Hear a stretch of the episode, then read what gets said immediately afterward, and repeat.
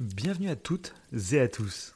Elle est enfin sortie, provoquant un raz-de-marée sur les plateformes de téléchargement de films et l'engouement quasi unanime des fans des précédents films. L'heure du bilan a sonné, mais aussi celle de vous dévoiler en détail les suites que Zack Snyder avait prévues pour nous. Installez-vous confortablement au coin du feu, on discute ensemble de la Snyder Cut.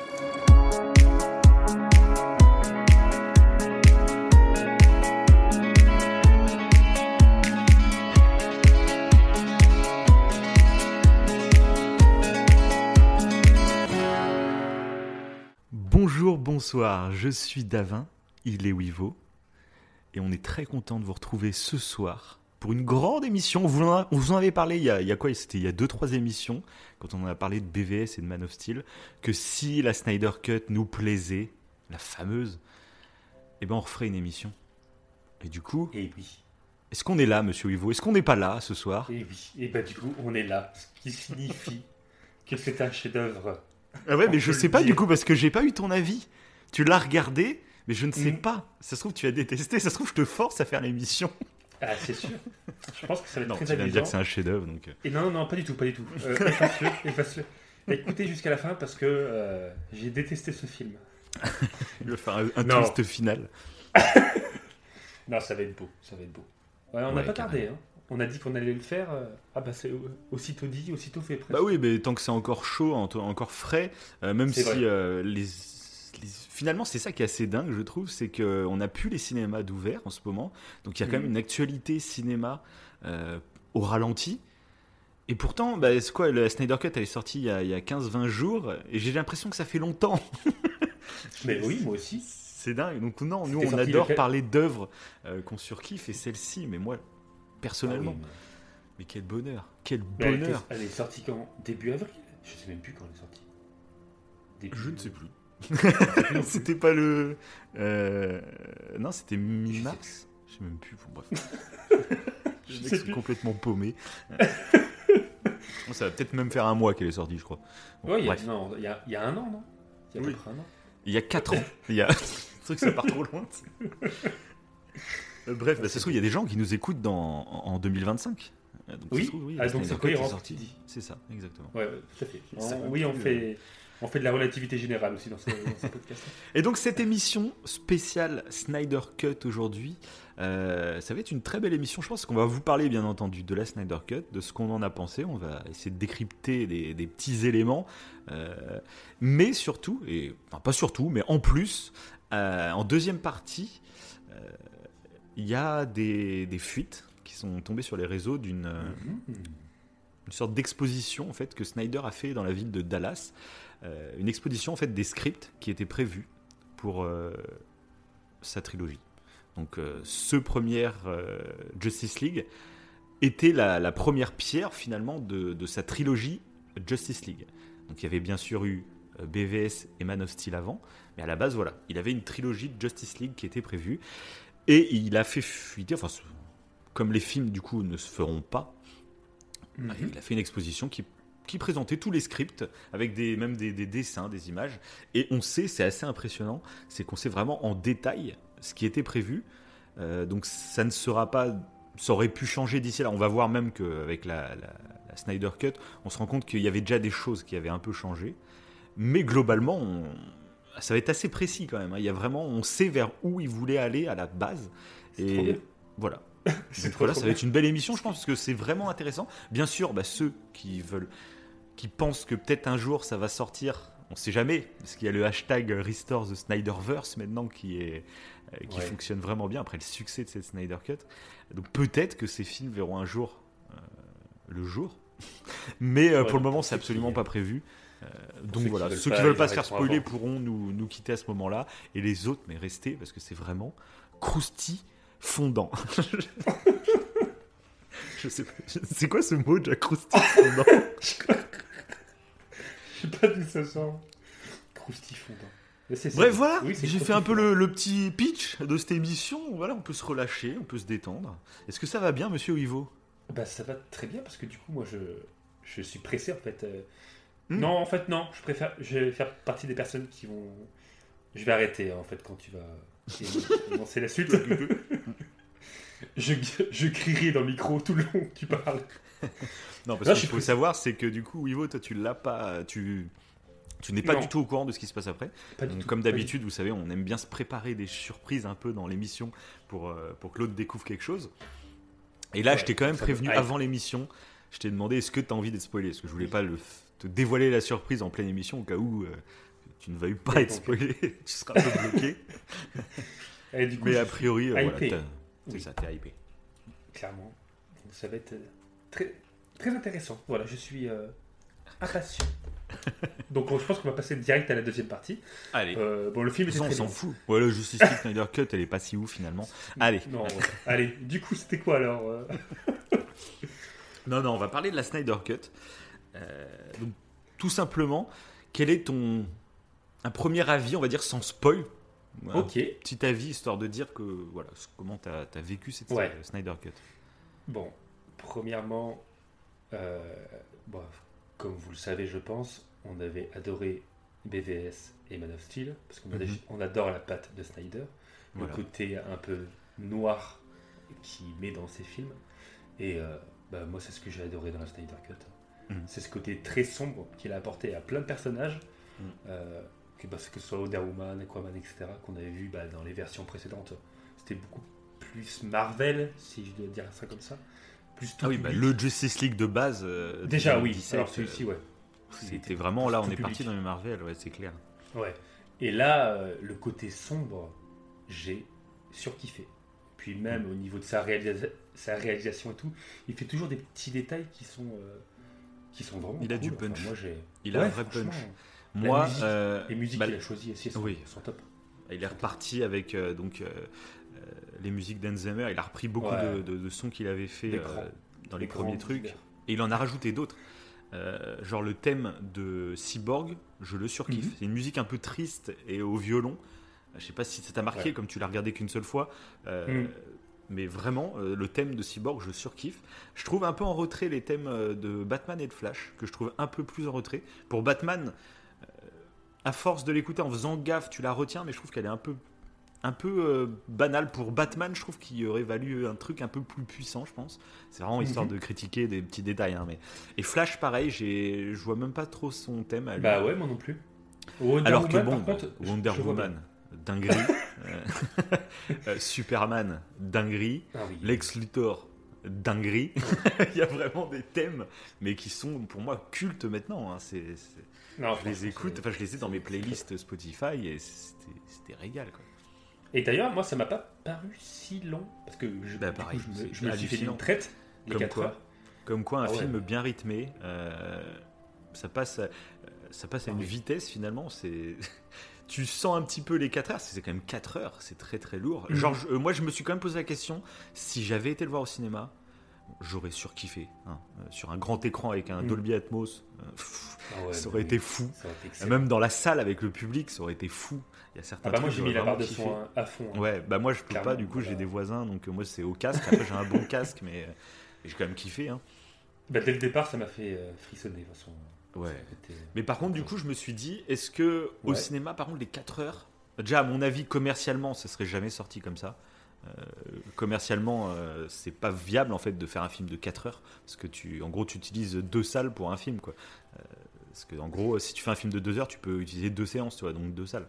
Mhm. Donc, Mais il me sem- moi il me semble que ça m'est déjà arrivé, mais j'ai un doute. 4 Avec un... 4 heures, Ouais. c'est quand même méga long parce que même les Seigneurs des Anneaux, il est cuté, donc. euh, Bah, c'est ça, ouais. je- Et puis 4 heures, même si t'as une petite entracte, c'est long quand même. Dans un salon, dans un ciné, tu sais, avec des fauteuils où t'es pas forcément, t'es pas allongé sur ton canapé tranquille. quoi. Oui, oui. Oui, t'aurais eu, eu un entracte bah, au bout de deux heures, je pense. euh, avant la Bref, partie. mais après j'aurais quand même kiffé le voir au cinéma. C'est le Oui. genre de film qui est taillé pour le cinéma, et qui est grandiose, qui est.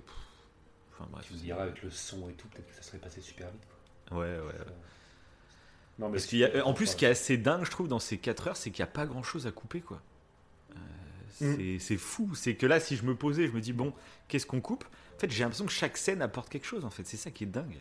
Et du coup, c'est pour ça que, je- à la base, bah, je, je crachais un peu sur la Justice League de 2017 et sur Joss Whedon, donc le réal Oui. qui a repris le film.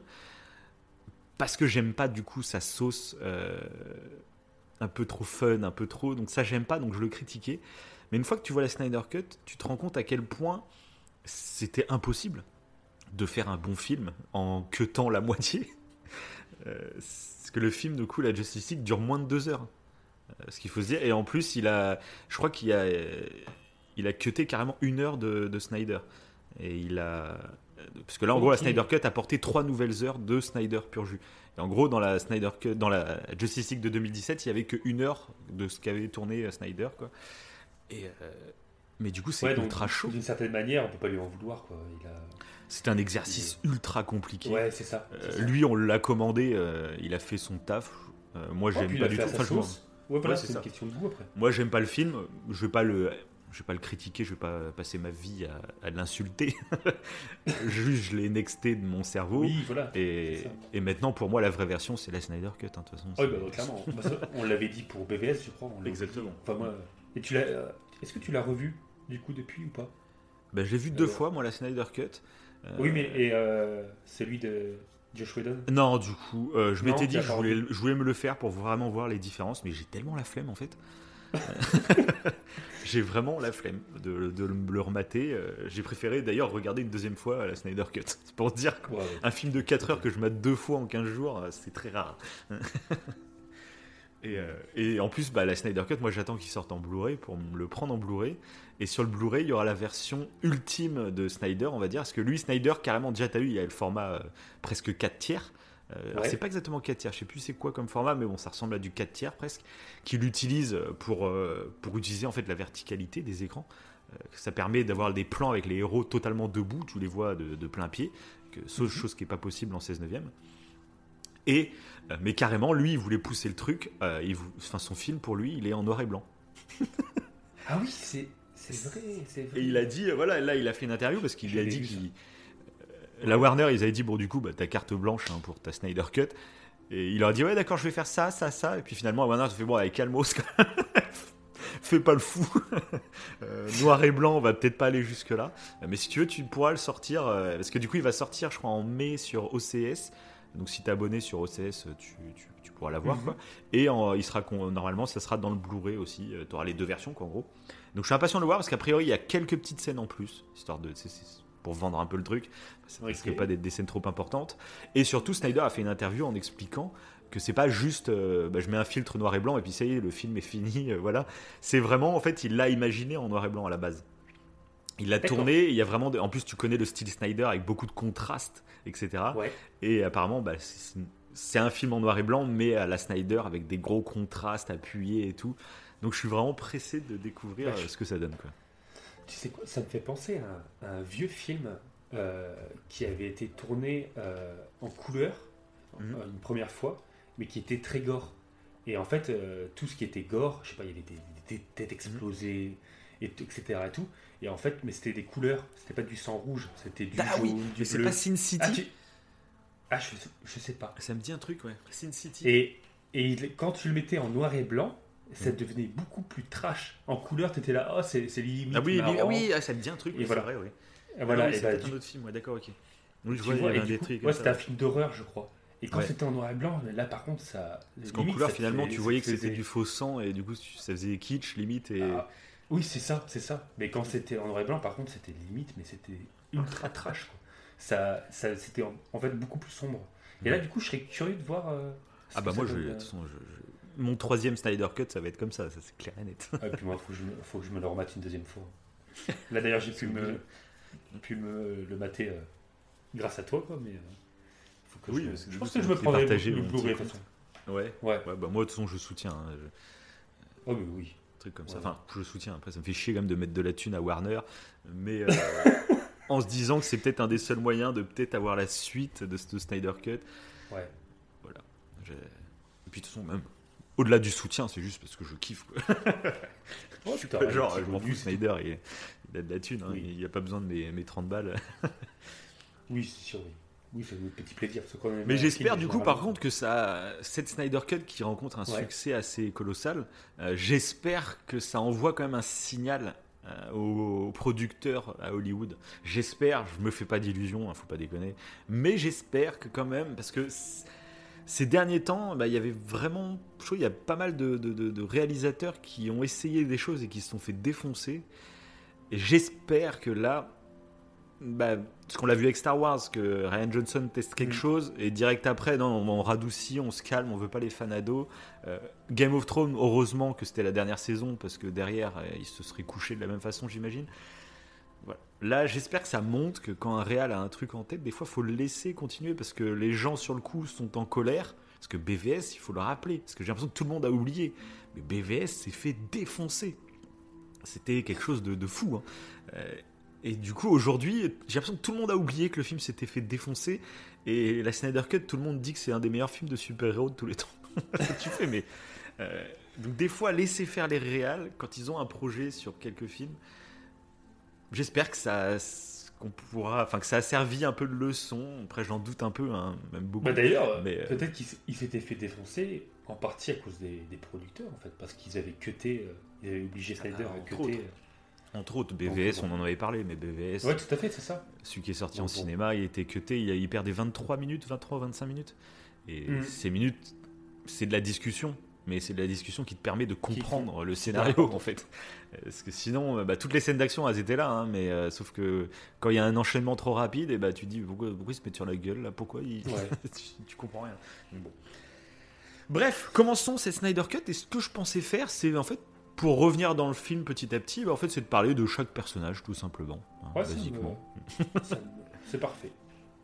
Et leur traitement du coup. Et donc bah, j'aimerais bien qu'on commence par Batou, pour moi un peu le- le- l'entremêleur, le, celui qui va créer cette Justice League, Batman, euh, qu'on avait quitté à la fin de, de- de BVS, bah, justement. euh, un peu affecté euh, par le fait qu'il ait voulu se battre contre Batman et, et que ça fait même plusieurs années qu'il avait un peu abandonné son rôle de Batman en tombant lui-même dans la violence. C'est ça qui est intéressant dans BVS. Oui. Et on voit qu'il est, qu'il s'en veut d'avoir eu cette phase Ouais. de sa vie euh, très sombre. Et du coup, c'est pour ça qu'il veut créer la Justice League, un peu pour se racheter, quoi, finalement. Hmm. Ouais, parce que c'est, il se sent carrément coupable en fait de ce que, de, de la mort de Superman. hein. De toute façon, faut. faut- Ouais, de la mort de Superman, et puis sent- même de, de comment il a basculé, en fait. Mhm. Ah oui, oui, oui. Donc c'est très intéressant. Ça, moi, je trouve, c'est très très cool. Bah ouais, parce que d'ailleurs, euh, dès le départ, euh, je trouve qu'on le voit que euh, ça reprend de suite justement ce. Oui, mais ça, de c'est génial. C'est comme ça, BVS qui reprenait. euh, Ouais, tu voilà. voyais la fin de Man of Steel, en fait, tu le voyais dans le début de BVS. Et là, bah, tu vois la fin de BVS dans le début de Justice League. Ça, je trouve ça tellement cool. Ouais. Et tu vois que Après- le combat final a eu de- une résonance dans le monde. Quoi. On voit, Ouais. on, bah, on voit façon, le réveil des, des- des fameuses euh, Mother Box. euh, Oui, tout à fait, tout à fait. Bah, à cause du monde. cri de Superman C'est ça, exactement. qui, qui résonne de tous les côtés. Et du coup, Ah, c'est que- bien mieux expliqué, je trouve, que, Ouais. que dans le Oui. premier Justice League. Euh, ça, tout, bah, déjà que les Mother Box, ça soit de la technologie, ce soit pas un truc genre magique euh, dans la Justice League. La première, on sait pas trop. Enfin, c'était des Mother Box, on, a, on, on acquiesçait, on faisait bon, ok. Il y a ces bordels là, on sait pas ce que c'est, mais. ça s'ouvre comme ça, tout seul.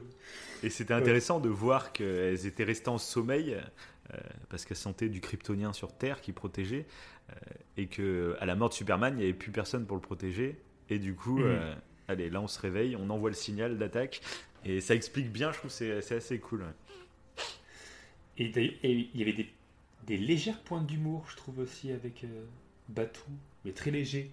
Euh, contrairement euh, bah, peut-être à BVS euh, Ouais. et, euh, bah, Man of euh, Steel. Mais c'est vraiment allégé hein, par rapport à Ah la oui, Justice tout à League fait. de 2017 hein, pour le coup.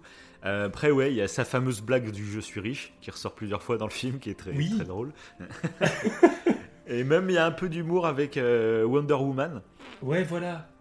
Ils ont, Mais c'est léger touchent parce que vraiment, je sais pas si tu te rappelles la première version de Justice League, il y en avait beaucoup plus. C'était même un peu plus lourdeau où tu sentais qu'il y avait une relation entre Wonder Woman et Batman qui, qui se tentait. Quoi. Je sais Ah, je si. me rappelle pas, tu vois. Je me rappelle Voilà, pas. bah, Mais oui, il y mais avait plus clairement. ça, donc là finalement euh, c'est vraiment léger, il y a vraiment un moment. Euh, c'est ça que j'aime bien. C'est subtil en fait. c'est ça, c'est subtil. Ce que j'ai bien aimé, c'est que c'est le personnage de Flash qui lui reste un peu l'ado euh, déconneur, tu Oui. vois. Euh, mais en fait, ça colle à ce personnage. Moi, ce que j'aime pas, c'est un peu ce qu'on avait parlé quand on parlait de Thor Ragnarok, c'est quand le personnage qui à la base est sérieux, d'un coup change et devient un gag humain, tu vois. Hmm. Et ça, j'aime Ah pas. bah, Et c'est ce qui est arrivé avec la Justice League, la première. Oui. C'est que les personnages, d'un coup, tout le monde se mettait à faire des blagues. Tu fais, ben enfin, non, c'est- plus les mêmes persos, quoi. Mm. Que là, ça colle vachement, je trouve. hein. Ah oui, bah oui, Parce que l'humour est Tout à pas omniprésent. Il y en a par petites touches, mais euh, ça reste, euh, ça reste cool. Oui, Et, oui. euh, Puis tu sens que c'est pas forcément volontaire de sa part, tu sens plus. Je trouve que c'est ça amené subtilement par Snyder parce que c'est juste. euh, ça vient, mais c'est euh, c'est plus des. Ouais, ouais, c'est vrai. ouais. Oui, oui, c'est ça. Oui, oui, c'est ça. C'est pas, c'est pas je fais une blague pour faire une blague. C'est de la situation. Ouais, c'est ça. C'est ça.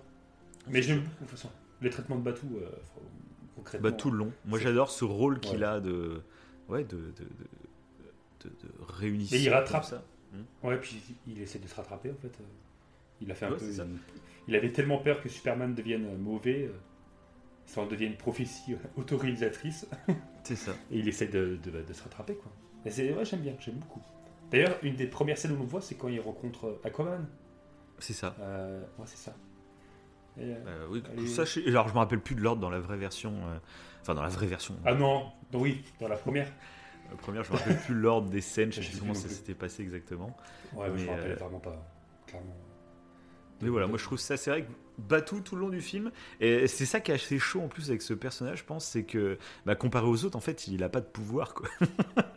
Donc Oui. il est euh, largement inférieur, Ah, si. mais je trouve. Il est riche, c'est ça son Oui, voilà, oui, c'est ça. et, euh, mais je trouve qu'il a une, une vraie utilité, en fait, euh, grâce à ses gadgets, de toute façon, c'est ça Batou. Mais euh, il arrive, bah, on le voit dans la bataille finale, où il est avec sa Batmobile, et, et il a une vraie utilité dans le combat. Il n'est pas juste là, histoire de dire. Mm. Et ça, ça fait sens, en fait. T'as pas l'impression que c'est choquant par rapport aux autres personnages qui ont des pouvoirs ultra cheatés, tu vois. Et, et ça, je trouve ça plutôt cool. Mm. Parce que ça ne doit pas être évident de- d'avoir la, la bonne balance, tu vois, pour... euh, pour- T'es obligé d'incorporer Batman, c'est obligé, c'est le personnage culte, t'es, voilà, voilà. Mais du coup, euh, bah, incorporer Ouais, Batman à côté de personnages aussi puissants, euh, c'est pas évident. hein. Bah, du coup, rien que le fait que ce soit un peu le meneur de ce groupe, Mhm. déjà ça apporte quelque chose. C'est- l'humain, c'est lui qui, qui, Oui, qui oui. essaie de créer cette, cette ligue. Quoi. Euh, mais c'est vrai qu'au-delà de ça, oui, tu sens qu'il est vachement utile. hein, pour plein Oui, de c'est ça, parce que par exemple, les Marvel, euh, alors je sais plus comment il s'appelle, le personnage de Samuel Lee Jackson, mais qui, qui a le même rôle que Bruce Wayne finalement Ah oui, de, de réunisseur, je sais plus comment il s'appelle. Je je sais plus, bref. Euh, mais sauf que il, il a vraiment que ce rôle de réunisseur. Euh, Il ne sert à rien d'autre. et On le voit jamais se battre, par exemple. Tu vois, c'est vraiment juste la tête pensante des Avengers. Ouais. Mais euh, c'est tout. Que là, bah, bah, tout, euh, il fait les deux. Il, combat aussi. Donc, euh, et je trouve que Mhm. c'est pas choquant. Euh, c'est pas choquant. Ah oui. C'est au contraire, c'est même très bien intégré. Quoi. Voilà. Et donc on en reparlera peut-être un peu après à la fin sur euh, la dernière vision, sur le, le futur post-apo qui, est, qui, qui est prévu, tout ça. Donc ça sera Mm. vachement lié, tu verras, avec, euh, avec la- les, les deux Ok, suites. ok, Donc ensuite, Wonder Woman. Qu'est-ce que t'en as pensé dans ce film? J'adore. Super, super badass. Je le savais, Super moi, j'ai regardé. T'as vu, en plus, ils ont un peu modifié son thème. Maintenant, il y a des cris un peu à la gladiateur, finalement. Mhm. Ah ouais, côté mais très, ouais, très sauvage, très Amazon. m'a ça m'a donné des, des- des petits frissons. Et la Ah, première ouais. scène avec elle, ça m'a fait frissonner. Je Ah trouve que c'est tellement épique et tellement il y a tellement de puissance euh, dans les coups, parce qu'un truc de fou, c'est que moi, ce film, Avec la barre de son, euh, oui. Je peux Ouais. dire que ça percute. Ah c'est- Et moi, moi, après ce film, en fait, ça m'a re-hypé à fond pour Wonder Woman parce que je vous- j'en avais parlé, tu sais, je m'étais fait Wonder Woman 84, qui est euh, Oui, que quand on j'avais. parlait de BVS, ouais, Voilà, ouais. j'aime beaucoup le personnage de Wonder Woman, mais là, dans 84, c'était vraiment chelou. Même les combats, je t'ai dit, c'était un peu kitsch. Tu te demandais Ouais. si c'était pas un hommage même- pour les anciens euh, Wonder regardé. Woman. Plus, Mais, Cheetah, euh, elle est pas. Ouais, Cheetah, enfin bref. devrait être. Mais donc du coup Mais- Wonder Woman j'avais plus du trop de hype. Et là en revoyant ce film je me suis dit, oui c'est génial. Et je m'étais dit tiens c'est vrai qu'à l'époque j'avais bien aimé moi le, le premier Wonder Woman. J'avais bien aimé. Et du coup je me- il est dispo là sur Netflix. Donc je me suis dit tiens je vais, je vais me le retaper quoi. Et waouh! Tu vois quand même la différence de réalisation. Euh, le film Wonder Woman est assez cool mais qu'est-ce que c'est mou! Quand tu viens de te taper la Snyder Cut mais le, premier. Wonder Woman, en fait, il est mou. Euh, même les combats n'ont pas de punch. Euh, alors il y a des scènes qui sont assez sympas, hein, comme le début quand les Amazones se battent contre les, les- les Mhm. nazis là. Enfin, euh, non, c'est pas les nazis encore, c'est juste les Allemands. C'est la Première Guerre mondiale. Mhm. Mais, euh, mais du coup, c'est les combats, ça manque de punch, quoi. Ça manque, la réelle de Snyder apporte vraiment quelque chose dans, dans la violence des coups, dans le ressenti. Et là, ça m'a choqué, quoi. Et il y a même la scène culte du premier Wonder Woman, tu sais, où elle sort avec son bouclier sur la tranchée et elle avance. Ah oui. déjà un truc qui m'a ah. choqué, c'est que pour moi, dans ma tête, dans mes souvenirs, un moment où elle sortait et qu'elle avançait devant, dans la tranchée, bah, il y avait son fameux thème qui résonnait. Donc pour moi, c'était badass de ouf. Tu sais, elle sort, tout le monde essaie de la tuer, mais il n'y arrive pas. Il n'y a pas la musique. Il n'y a pas la musique. C'est une autre musique, en fait, genre des violons, un truc très banal. Et c'est après, en fait, elle, passe les tranchées et après, elle arrive dans un petit village français et là, elle, casse des murs et c'est la seule ah scène du film que je trouve vraiment géniale et c'est là que le thème se déclenche. Et, là, c'est le seul moment où je trouve la réelle est à peu près potable, euh, où tu sens une sorte de brutalité, mais on n'est carrément pas au niveau de, bah, de cette scène d'impro de la Snyder Cup euh, dans la banque, hein, clairement. Ah très ah, c'est marrant. De toute façon, moi, je vais me le refaire parce que, comme toi, hein, euh, rien qu'avec cette scène d'intro et même le, traitement des Amazones, hein, euh, mm. que je trouve euh, super intéressant. Ouais.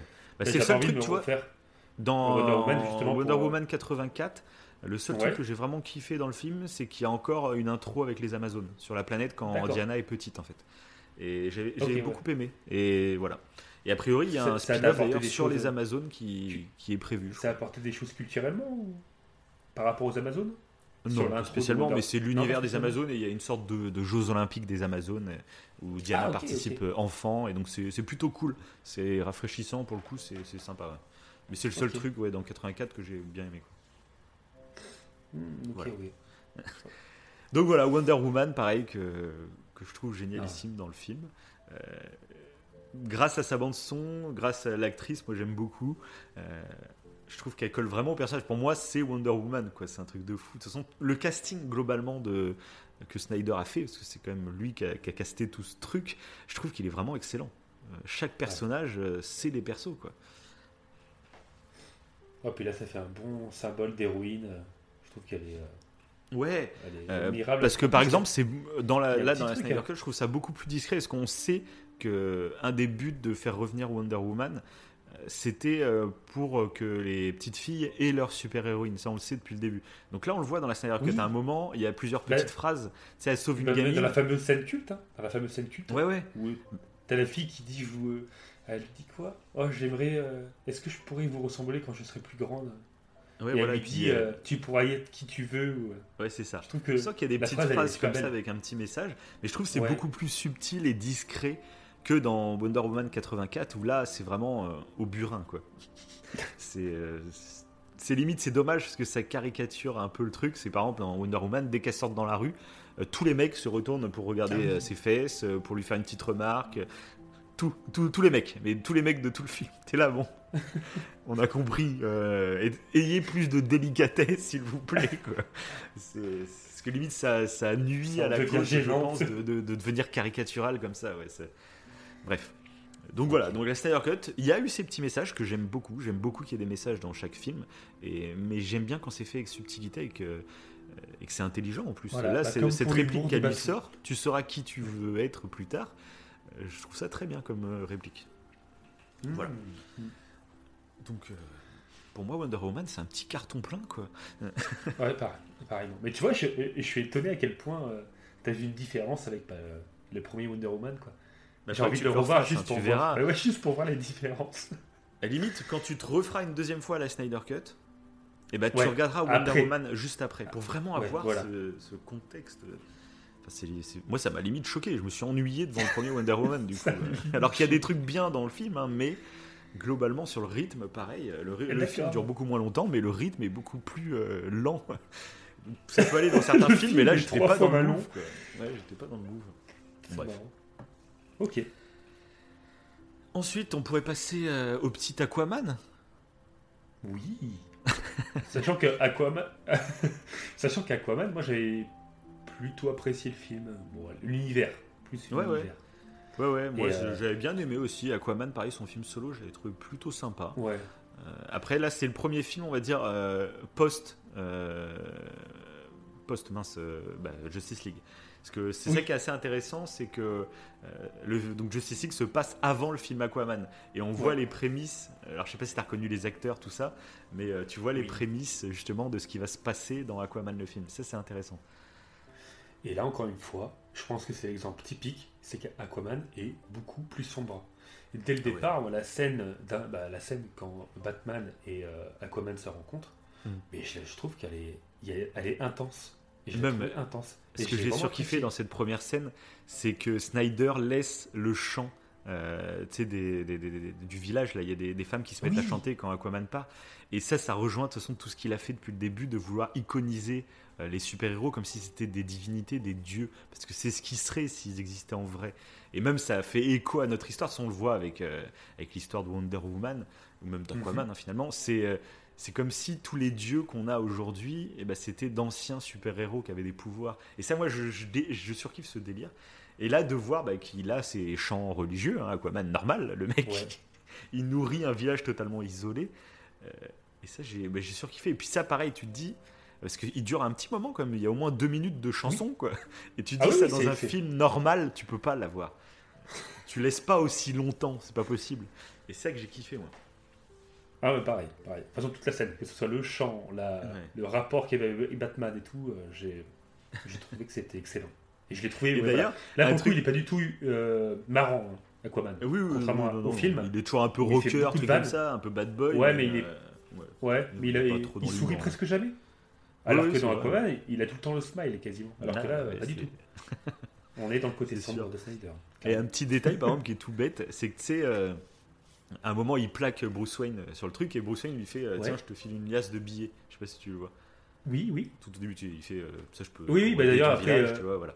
Et bah, ça, dans la, vraie, dans la vraie version, en fait, ils ont changé tout le dialogue.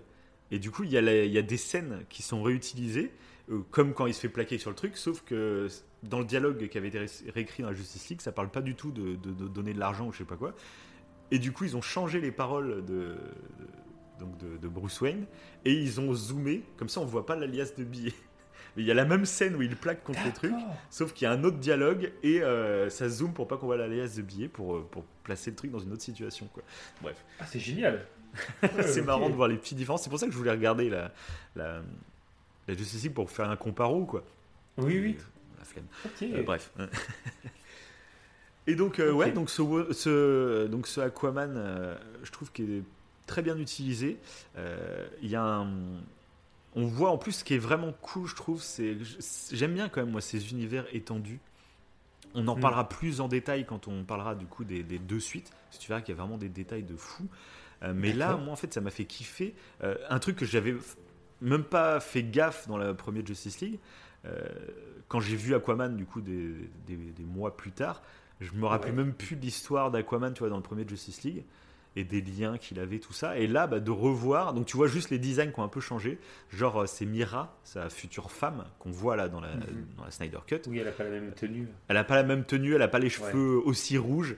Euh, parce que ah dans le Aquaman, derrière, après, ils ont voulu partir dans un parti pris beaucoup plus coloré que Snyder pour coller un peu plus à la vraie BD, tu vois. Et du coup, elle a vraiment les cheveux rouges, la tenue euh, verte fluo. Alors que là, bah, elle est à la Snyder, donc elle est plus châtain, châtain roux et, euh, une, armure beaucoup moins colorée quoi. Mhm. Euh, donc limite j'ai eu du mal à les reconnaître tu vois, au début. et euh, mais du coup je trouve ça très intéressant. On voit William Dafoe, on voit aussi Aquaman qui va à l'endroit du sceptre, qui, qui va récupérer dans Aquaman le film après.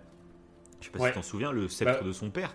Bah, faut que, de toute façon, faut que je me le refasse aussi. Ouais. Snyder m'a donné envie de revoir Aquaman. Mais du coup, bah, tu veux te le refaire, mais tu vois des détails qui vont plus du coup avec le, le film Aquaman mais tu vois les prémices en fait. Tu vois les prémices euh, qui commençaient déjà à instaurer des histoires parce qu'elle parle de son conflit avec son frère là dans la Snyder Cut. Euh, ce qui sera le thème principal du film Aquaman, ce conflit avec son frère, et de mhm. l'union de tous les peuples qui vivent sous l'eau. Donc, c'est ça qui est fou, je trouve, c'est que dans cette Justice League, ils ont commencé à planter des petites, euh, des petites graines pour les prochains autres films solo, et c'est tellement dommage, quoi. Ça... Assez frustrant. Hein. et donc voilà, je sais pas si c'est autre chose à dire sur le petit Aquaman. Non, pas spécialement. Pas spécialement, parce que tous ces personnages-là, euh, on a déjà un peu leur backstory et tout, donc euh, mhm. contrairement oui, euh, au prochain. Passons aux deux autres, qu'on n'a pas leur story. ah on va commencer par Flash. Euh, Ouais. Barry Allen. Euh, donc là, Non, un truc que je trouve voilà. totalement hallucinant, c'est que sa scène de présentation, d'ouverture, ce fameux accident au ralenti, n'était absolument pas présente hein, dans la première Justice League. Tu Ouais. dis qu'ils ont rayé cette scène. Est- alors qu'elle est cultissime. C'est une de mes, ouais, c'est une de mes scènes Ils ont, préférées. rayé, du film. ils ont rayé. Ah oui, mais pareil. Ah bah autant. euh, Parce que dans, euh, en fait, que du coup, dans le Justice. League, ça commence. Alors, je sais pas si tu te souviens encore une fois, mais ça se commence avec euh, donc Flash qui va à la prison pour parler au parloir avec son père. Euh, et sauf qu'il fait une blague avec un gardien qui l'embête un peu, le gardien. Et du coup, euh, Flash, il va super vite et il lui dessine une moustache et des lunettes euh, sur le visage. D'accord. Voilà. Ils ont fait cette scène pour, euh, pour éviter de faire l'autre. Euh, que l'autre, mais moi, je. C'est un clip musical. J'adore, de toute façon, moi, les...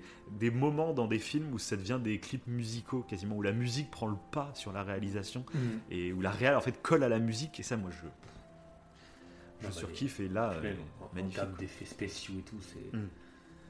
Ouais, et puis en plus, ce qui est bien, c'est que ça introduit, ça introduit tellement de choses. Parce que la, la fille donc, qui a l'accident, c'est Iris. Mhm. Euh, ceux qui connaissent Flash savent, sachent que c'est un peu la Lois, la Lois Lane de, de, de Flash, quoi, en fait. hein. C'est sa future, euh, grand, son futur grand amour. Et, euh, et donc la scène a vraiment un sens, en fait, pour présenter leur rencontre, en plus. Quoi. Et la scène est monumentale. Ah ouais. Moi, je-. Tout, quoi, tout. Quand il part et que ses chaussures explosent et Ouais, il touche la vitre, la et qu'elle explose. Il y Ah a ouais. une musique qui se lance, t'entends même plus presque le, le, bah, le bruit de l'accident, t'entends juste euh, la musique. Ah, elle est incroyable. Ah oui, oui. C'est oui. fou. Et puis t'as vu Et cette c'est scène plus dingue qu'ils aient enlevé cette- scène. Oui, bah, ils l'ont complètement, complètement supprimé. dingue. non. Ouais, c'est Ouais, c'est- passé c'est- à côté de ce genre de scène, t'es là. mais, euh, Non, les gars, quoi. Et il y a la fameuse scène de la saucisse. Ah oui. Ça, et ça j'adore. Parce que là, ça, ça titille à tous notre esprit tordu. Parce que, tu sais, il y a le hot dog qui vole, et puis t'as une saucisse, et puis d'un coup, tu vois Barry qui, qui récupère la saucisse. Mais en plus, la saucisse, elle est juste à côté du visage d'Iris. Et t'es là, mais euh, il va faire quoi? C'est limite gênant. Alors qu'en fait, il n'y a aucune raison, parce que lui, il est, il est beaucoup plus innocent que nous, et il a une autre idée en tête, quoi. Et je trouve que c'est marrant, ce genre de scène où, où notre esprit mal placé voit quelque chose qui n'a absolument pas lieu d'être. Donc ça, j'ai Je crois qu'il va faire une grosse connerie, mais pas du tout. Oui, tu te dis, mais attends, il- non mais là, je me suis même dit, attends, mais il va pas faire Eh, ce que il je pense, quoi. tu lui mets saucisse dans la bouchée. je me suis dit, mais sur le coup, et en plus, comme ça au il ralenti, Il a remué tout la saucisse. le truc qui part trop en couille. Et en plus, mais comme la scène est au ralenti, bah en fait, t'as le temps de voir les choses arriver. Et tu dis, mais non, Oui. mais il pète un câble, là, ça part en couille. Et pas du tout, en fait, c'est pour les chiens après, tu vois. Et j'ai trouvé ça, enfin, je, je trouve ça trop drôle, quoi, c'est c'est trop drôle. Et du coup, alors toi, tu connais pas du tout l'histoire de, de Flash? Non. ce qui me semble? Ouais, tu connais pas du tout. Moi, j'ai regardé du coup la série. Ouais. Eh ben, moi, j'adore le personnage dans la série. Alors, j'ai regardé, je crois, les trois ou quatre premières saisons. Euh, non, c'est pas le même personnage. C'est un Ah, autre. Barry Allen. Euh, par Il contre, euh, je ne suis plus la série du coup parce que en fait, c'est c'est le genre de série que j'aime plus trop. Euh, c'est un peu comme Mhm. Arrow. En fait, c'est des séries, elles ont un fil rouge, mais en fait, chaque épisode, il y a un méchant différent. Tu vois, à l'ancienne, quoi. Et D'accord, euh, en gros, tu peux tomber sur n'importe quel épisode de la série quasiment et tu peux regarder ça euh, sans ordre prédéfini, à part certains qui constituent le fil rouge de la saison, tu vois. Mais je crois qu'il y, a- il y a 20 épisodes par saison et il y en a, euh, il y en a une dizaine qui sont totalement fillers avec des méchants aléatoires, quoi. Donc ça m'a un peu lassé, moi je t'avoue. Même si bah, j'adorais le personnage, euh, j'adorais l'histoire qu'il racontait sur les premières saisons. Du coup, j'ai découvert quand même l'histoire avec son père qui est en prison euh, pour un meurtre qui. bah, en plus, il aurait tué sa mère. Le père de, de- qu'on voit en prison là, il est en prison parce qu'il a tué sa, la, la mère de Flash, enfin, donc sa femme. D'ailleurs, dans Snyder, la relation qu'il a avec son père, c'est assez touchant. hein. J'ai bien aimé. Hein. Ouais, mais c'est l'histoire connue de, de Flash hein, de toute façon, ça pour le coup. Mhm. C'est que son père est en prison. ouais. euh, pour ouais, avoir tué euh, donc sa tout, hein. femme et donc la mère de, de, de- de Barry. Ouais. Euh, sauf que Barry est convaincu que son père est innocent, que c'est une erreur Ouais. judiciaire, tout ça. Et Oui, donc il veut les premières avocat. intrigues en gros de Flash, l'origin story de Flash, c'est ça. C'est que Mhm. son faut prouver que son père est innocent. Et pourquoi il est innocent Et bon, ceux qui ont vu la série savent ce qui se passe euh, dans la série. Mhm. C'est assez intéressant parce que c'est très surprenant. C'est ça qui est très cool. Bref, les premières saisons de la série sont très très cool. Même s'il y a du remplissage, euh, c'est très très cool. Et moi, donc, je connaissais un peu cette histoire, donc ça m'a fait plaisir de voir bah, qu'il reprend les, les bases. Et un truc, ah oui, il y a eu un épisode spécial dans la série où le Flash, euh, donc Ezra Miller, là, qui joue dans la Snyder Cut, euh, et ben ils se rencontrent les deux. Ok. Parce que ça part un peu en délire de monde parallèle, tu vois. Parce que Bah Flash ouais, ouais. est connu pour ça dans le DC Universe. C'est que comme il va super vite, et ben il, il crée des petites fractures entre l'espace-temps, Ouais, tu vois. Bah, tu le vois à la fin. De toute façon, tu le Voilà. vois à la fin de la Snyder. Et c'est ce qui permet du coup d'avoir des scénarios avec des multiverses. Et du coup, dans la Mhm. série, euh, bah, ils doivent en être là. Moi, je suis plus du coup, mais du coup, il y a eu un épisode où euh, donc euh, le le euh, Flash de la Snyder Cut apparaît dans la série. Quoi. Voilà. Donc les deux Ok. Flash se rencontrent, donc c'est assez cool quoi. Donc voilà. Après donc Flash, personnage du coup que j'ai beaucoup plus aimé euh, que dans la Justice League première du nom. Il conserve son côté un peu marrant et c'est un peu le petit comique du truc, mais je trouve qu'il est même s'il se casse la gueule encore assez souvent, dans la, dans première Justice League, c'était vraiment terrible. quoi. C'est- C'était vraiment l'ado Ouais. qui ne contrôlait pas du tout ses pouvoirs. Là, on sent qu'il a quand même une certaine maîtrise. Et que, en fait, quand il tombe, c'est pas qu'il la maîtrise pas bien, c'est juste que c'est vraiment chaud. La moindre petite erreur quand tu cours à je sais pas combien de kilomètres heure euh, peut être dramatique. Que dans la Justice League, la première, c'était vraiment Ah, je suis pas très doué avec mes pouvoirs. Et là, je trouve, t'as pas ce sentiment-là. T'as plus ce sentiment, c'est vraiment chaud ce qu'il fait. Euh, Donc, euh, la moindre erreur. À 100%, ouais, mais c'est- ça tourne pas au ridicule. Dans la première Justice League, c'était vraiment, il passait pour le teubé du groupe, quoi, qui faisait que des conneries. Là, je trouve que tu le ressens beaucoup moins, en fait, même s'il tombe à certains moments.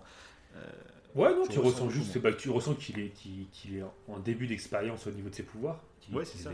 les- voilà, qu'il les maîtrise pas à fond, mais que c'est quelqu'un qui, qui est plutôt comique. Quoi. Mais c'est, euh, je trouve que son humour, elle est, elle est vraiment cool. Moi, Elle est bien dosé, ouais, ouais. Il y a plus Ah ouais, de bonnes blagues. Ouais. Et justement, Ça ça, passe ça apporte quelque chose. Du coup, ça apporte quelque chose au groupe. Oui, mais parce que c'est le personnage personnage. qui est comme ça. Moi, ça me dérange pas quand ça va dans la narration. Ouais, voilà, ouais, tout à fait, ouais, tout à fait. Moi, en plus, vu que je connais pas trop justement l'origine de la story de Ouais, ouais. Flash et la suite, bah, j'aimais, j'aimais bien, malgré que je le connaissais pas trop. euh, j'ai bien aimé sa présence et tout. Donc, euh, Et du coup, il faut quand même parler de cette fin monumentale qui, je ne sais pas si tu te souviens, mais n'était absolument pas la même dans Justice League ah, pareil, je m'en, je m'en souviens pas de la première. ouais. Ouais. Euh, bah, en gros, à la fin euh, du premier Justice League, il n'y avait pas ce, tout ce délire de Flash qui remonte le temps, etc. C'était. euh, D'accord. Superman arrivait, foutait une grosse branlée à Steppenwolf, finissait par péter sa hache, et du coup Steppenwolf, euh, en se rendant compte, parce que un truc qui est pas du tout un Snyder Cut, c'est qu'ils ont introduit dans la Justice League, euh, une fois que Snyder était parti, c'était que les paradémons, donc l'armée des, des, Oui. des méchants avec les ailes là, Ouais, ouais. ils étaient attirés par la peur. Et qu'en fait, euh, c'est pour ça qu'ils attaquaient des fois des gens dans la rue, parce que les gens, s'ils leur faisaient peur, eh ben, ils, je sais pas quoi, Ouais. ça les attirait, bref. Et du coup, la fin du premier Justice League, c'était ça. Quand Superman arrive, commence à foutre une branlée à Steppenwolf. Steppenwolf se rend compte qu'il a aucune chance face à Superman, donc il a peur, et c'est ses propres paradémons qui le tuent. C'était ça la fin du premier Justice League. Et les autres, eh ben, ils sauvaient une famille de, de Russes, euh, je sais pas si tu te souviens de ça, enfin, c'était un délire. Oui. Ouais, je, ça me dit quelque chose, la famille russe. euh, euh, et il y a toute cette partie avec Flash n'était pas là et que je trouve mais mémorable. Ah, c'est génial. Je trouve en fait, y a, par contre, il y a juste une critique et je sais pas pourquoi il l'a pas fait ça. Euh, J'avais pas compris tout de suite en fait que le monde était en train de se détruire. Je sais pas si t'as fait pareil. En fait, tu, tu le comprends quand Flash remonte le temps et que tu vois genre Superman qui se rematérialise, tu vois. Ah si, ouais, j'avais compris. Ouais. Ah, t'avais compris que ça avait explosé et que c'était fini. Moi, j'ai Ouais. Pas tout de suite compris, mais genre, enfin, je trouve que c'est très rapide, quoi. Tu sais, euh, Cyborg, il fait, euh, Ah, non, c'est- bon, c'est foutu. ouais. Et d'un coup, t'as un Ouais. flash. T'as la fin du monde. Quoi. T'as, t'as- t'as- oui, t'as la sensation que c'est la fin du monde et que du coup, euh, tu crois que c'est fini. euh. Bah, moi, je me suis rendu compte que, c'était vraiment la fin du monde. Une fois que Flash finalement remontait le temps et que tu voyais tout le monde se re- recomposer, j'avais pas capté que Superman avait complètement implosé, enfin tout le bordel, tu vois. Et ça, j'ai été limite, il aurait dû rallonger encore un petit peu pour nous montrer le truc qui explose et que tu vois vraiment les héros, tu vois Superman qui explose, quoi. Tu fais oh ça, ça aurait été génial. Et puis là, tu vois ouais, que non, Flash pas, ça m'a pas. Oui, moi, c'était pas choquant. hein. C'est ouais. juste un petit détail. parce que tu- Ouais, parce que. euh, Et d'ailleurs, mais je crois que c'est à ce moment-là, je vais demander. euh, Je me rappelais même pas en fait de la, de, de la fin de la, de la version de Josh Whedon. Mhm. Et là, je me demandais ce qui allait se passer. quoi. Je me suis dit, bah, c'est fini en fait. C'est- c'est la fin. Et en fait, non. Grâce à Flash et. euh, Bah, de toute façon, dans le premier Justice League, on voyait, on voyait même pas Darkseid. Hein, donc, euh, eh oui, c'est ça, donc, ouais. euh, enfin, oui, et juste Bah Steppenwolf. oui, en avec- plus, Steppenwolf Oui, avec un look vraiment. euh, Oui, encore une fois. moi, je- euh, la- le même Steppenwolf de la première Justice League, je ne, dès le départ, moi, ça me faisait penser à un méchant de Power Ranger. Quoi. Ça, n'allait pas. Que là, ce Steppenwolf, mais là. Je suis désolé. Ah ouais. Alors oui, ceux qui détestent la 3D et les effets spéciaux en 3D, euh, forcément, ils vont pas aimer. Mais moi, ça me gêne absolument pas, d'ailleurs. Et je trouve que là, au moins, il est vraiment badass, il est vraiment menaçant. À chaque fois Mhm. qu'il arrive, Steppenwolf, euh, j'ai peur, Ah, en fait. Je me dis, putain, il y a ce bordel-là qui arrive sur Terre, mais je flippe, quoi. Le mec, c'est un monstre, quoi. Oui, oui, il est beaucoup plus effrayant que. Ouais, c'est ça. Bah, D'ailleurs, parlons de Steppenwolf. Donc, euh, Ouais. ce que j'ai adoré aussi, c'est qu'on lui. Parce que Steppenwolf, faut être honnête, c'est vraiment un méchant de base. quoi. C'est le méchant qui veut détruire la Terre. Et c'est un Oui. peu ça le délire, c'est de base. C'est ça, oui. Sauf que là, j'ai trouvé intéressant qu'ils ajoutent cette nuance du fait qu'il ait trahi euh, Darkseid et qu'il fasse qu'il ça en quête de rédemption. En fait, il est en quête Ouais, de rédemption. Ça lui crée quand même, je trouve. euh, quelque chose euh, tout en teasant Darkseid. Ce que tu dis, ce mec-là, là, qui, qui, qui défonce la scène avec les Amazones au début, mais. Enfin, c'est Mhm. dantesque. C'est... Et tu dis, ce mec-là, il a peur de Darkseid. Tu fais, mais c'est quoi ce Darkseid Ouais, Ça sert à teaser Ouais, un autre personnage. et- ouais, voilà. Ça met Darkseid à un rang Ah oui. complètement euh, hors norme. Tu C'est te dis, le gars, c'est, doit être un- c'est, il est monstrueux. Parce que c'est vrai que Steppenwolf, il est, il est effrayant. Et c'est même. euh, j'ai bien aimé la scène où il est un peu justement euh, ému euh, face à Darkseid. Alors, Ouais. Je sais plus pourquoi. Ouais, tu le sens Mais, il ouais. Alors c'était pas face à, c'était pas face à Darkseid, c'était face à, au sbire de Darkseid, je crois qu'il Sad. parle. Sad. Sad, voilà, c'est ça. Et euh, Sad, euh, quand il lui dit qu'il bah, il a découvert euh, Ouais. euh, qu'il avait récupéré toutes les boîtes ou quoi. Et même quand il y a la première fois que Darkseid apparaît devant lui, Ouais. Ah il enlève toute son armure, toutes ses lames sont enlevées, Ouais, tu vois voilà, son visage ça. sans rien. Tu sens vraiment cette crainte énorme qu'il a de Darkseid. Quoi. Et ça, je trouve, c'est du bon teasing parce que ça, ça apporte de la profondeur à Steppenwolf. euh, Mm. Et en plus, ça tease un méchant encore plus puissant. Enfin, je trouve ça génial. C'est, parfait. faut le dire. faut le Ah, dire. bah, Puis il est vraiment le dire, badass, le moi, je trouve. hein, je suis Oh, désolé. Moi, la scène euh, du combat contre les Amazones, déjà, c'était un des seuls trucs que j'avais vraiment aimé à l'époque Mhm. euh, dans la Justice League, le premier. Je sais pas, moi, cet univers des Amazones me plaît, je ne saurais pas l'expliquer. Euh, mais là, c'est la Snyder Cut, mais là, mais il découpe des têtes, ça vole, le sang, il y a du sang, il y a de la violence. Ouais, il y a- Ça m'a même. euh, bourrin, ouais, c'est- il fait voler des violent. chevaux, le gars, quoi. Euh, moi, je Ah, suis sûr c'est- que c'est cette marquant, scène est ah, géniale. c'est- moi aussi. Mm. Moi aussi. Et ça me Et- faisait presque penser un moment au Seigneur des Anneaux. Mais plus euh, bah, celle Mais avec Darkseid est- carrément, où il y a les armées de d'hommes, euh, enfin d'hommes, de dieux, de de- d'Atlante, tout le monde qui se réunissent. Là, ça fait vraiment penser au Seigneur des Anneaux et c'est une bataille totalement épique. Ah ouais, mais c'est génial. Tu fais Ouais, mais ça, t'as c'est des- des scènes de c'est- bataille dantesques en fait Oui, c'est ça. C'est quand même dingue. c'est fou. En temps, euh. Moi, c'est de toute façon le début, la, le Snyder Cut, enfin, c'est dantesque. Ah oui. T'es dedans Oui. direct. Et même, euh, t'as regardé une heure de film sur les 4 heures et tu fais, mais attends, mais qu'est-ce. Le nombre de scènes déjà cultes que j'ai vues, c'est fou, c'est fou. Bref. C'est vraiment un film en plus, tu vois, moi, globalement, je le trouve un peu moins euh, profond que Man of Steel ou BVS, euh, qui avait vraiment des messages ultra forts, je trouve. Là, il y a encore des, messages, notamment, on en parlera, mais sur le deuil, etc. Euh, mais c'est vraiment pour moi le film ultime popcorn.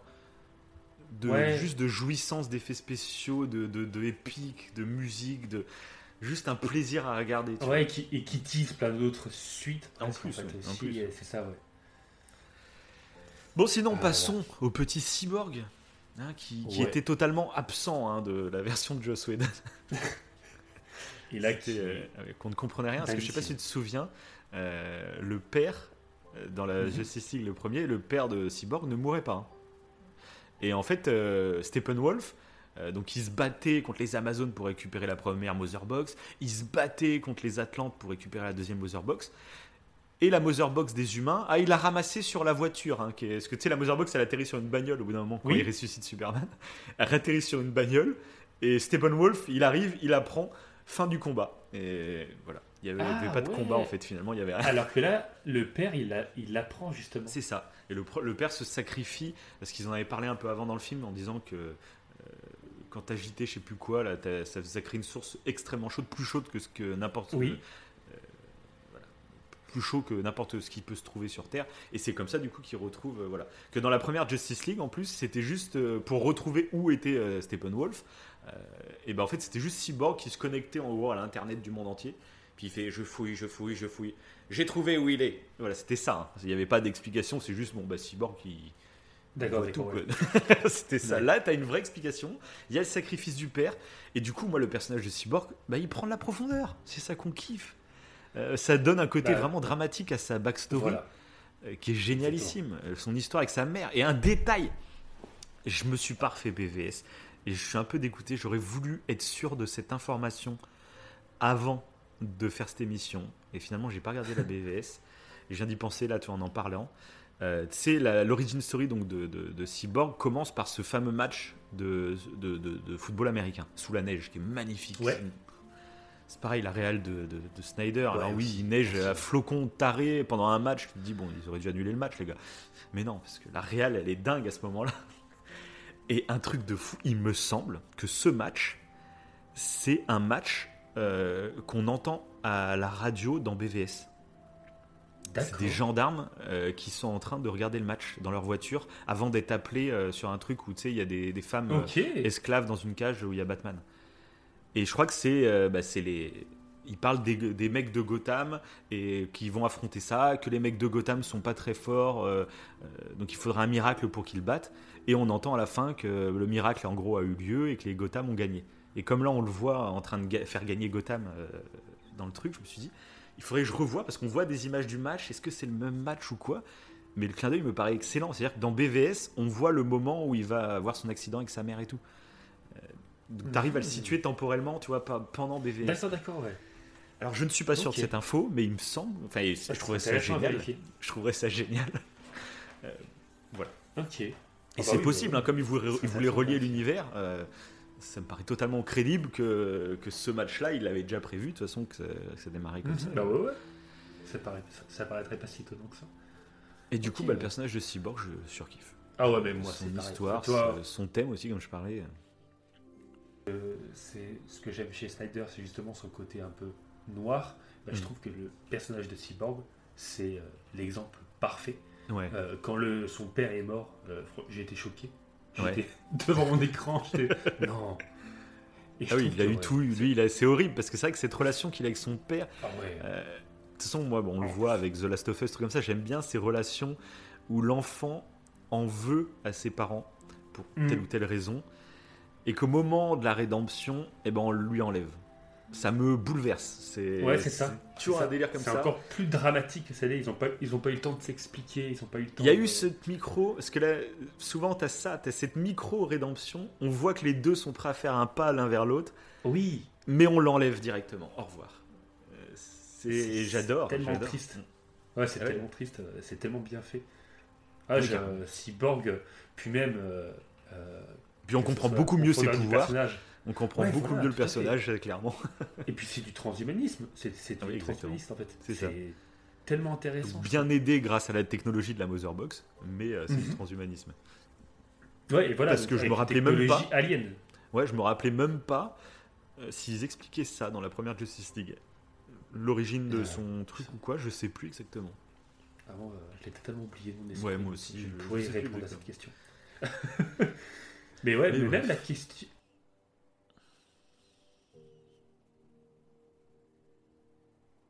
Ah bah forcément. Parce qu'il l'a mal, pas, il l'a pas maltraité, mais euh, on voit qu'il a souffert en fait pour devenir euh, à moitié homme euh, robot quoi, enfin cyborg. Et je trouve que c'est, enfin, ce personnage évoque plein de questions Et là, mais limite, c'est ça qui, sur le c'est ça qui est fou. C'est que moi, avant Justice League, je connaissais pas du tout le personnage de Cyborg. Pas du tout. Après avoir Pas vu le, le- le Justice League de 2017, euh, enfin, je l'avais pas beaucoup, je l'avais pas détesté, mais je l'avais pas forcément aimé. Je m'en foutais un peu. S'il y avait un film sur lui, je m'étais dit bon, je m'en fous un peu. Mais là, mais je kifferais avoir un film sur lui maintenant. Mhm. un film sur Cyborg, même bah, le film sur Flash aussi qui était prévu à la base, j'aurais kiffé quoi. Ah bah ça pourrait être super intéressant. Alors que Il y a maintenant- tellement de choses euh, à dire sur le sujet donc. euh, Ouais, c'est clair. Euh, bref, c'est c'est un petit régal. C'est- ouais, c'est un, peu- c'est un- bah, c'est un peu les puces Neuralink de- d'Elon Musk. hein. C'est ça. Là, ça, on en est au début. Et donc, euh, dernier gros personnage. Après, on fera un petit tour rapide sur tous les petits personnages. Mais gros Ouais. personnage, bien sûr, c'est Kal-El, Superman, qui est ressuscité Superman. parmi les morts. Et le seul Ouais, truc qu'on peut dire, c'est que moi, à l'époque euh, du premier Justice League, comme c'était beaucoup plus rapide, j'avais trouvé que euh, la résurrection de Kal-El euh, tombait un peu de nulle part. Et puis. euh, puis c'était Oui, comme ça, ça, quoi. Et puis en plus, tu ne voyais pas ça, le ça deuil marqué. de sa mère, tu voyais pas le deuil de Lois Mm. Lane. Donc tu avais vraiment l'impression, il est mort à la fin de BVS. Une heure après, il est de nouveau vivant, vous inquiétez pas. tu fais merde, merde, c'est dommage. Ouais, t'as l'impression d'être face à une grosse facilité scénaristique. C'était. Je sais pas. C'est ça, c'était ça. Alors que là, j'ai absolument pas eu la sensation dans, ce, dans celui-là. Comme c'est tout est beaucoup plus long, ah comme on voit que c'est difficile d'arriver jusqu'à la. À comme tel on point comprend mieux, comme on comprend mieux. À en tel point, je me suis demandé s'il s'il allait revenir. Ouais. Je me suis dit, il revient Superman ou pas? On peut te dire, ça, ça marche avec moi. Mais je me rappelais pas. Alors que, bah, évidemment, dans Justice League, bah, Whedon, on, on sait qu'il est là.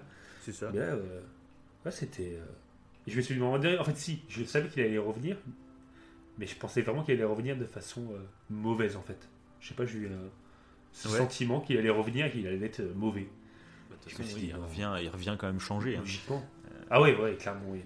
Ouais, C'est plus exactement le même, tu vois. il- Je sais Ouais, pas ce qui après, se passe il- dans la tête, mais ça aurait été développé, tu vas le un voir, peu ça aurait, été naturel développé, après, euh, ça aurait été développé à la base dans la suite, hein, mais bon, il n'y aura pas de suite. Hmm. Mais donc voilà, très intéressant ce retour, moi, de, de, donc de Superman. Et là, il y a vraiment une violence, la baston contre les autres. Euh, elle est bien, bien violente comme il fait quand il fout des coups de boule à Wonder Oui. Woman. Petit jeu de coups de boule, il se fout des coups de boule, puis là, il accouche sur le bitume.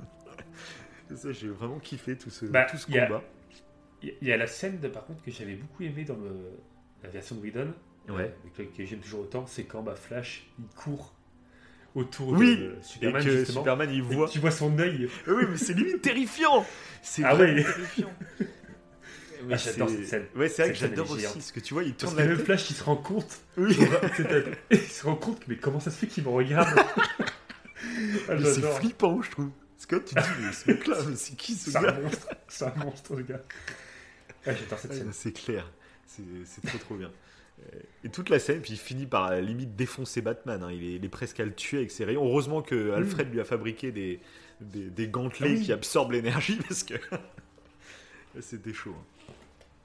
Ouais. Et donc, bah, ce qui est beau, c'est que là, il retrouve sa Lois Lane et puis euh, Heureusement qu'elle était là. et ça dure beaucoup plus longtemps toute la phase où il retourne chez lui, qu'il retrouve sa mère, Mhm. tout ça.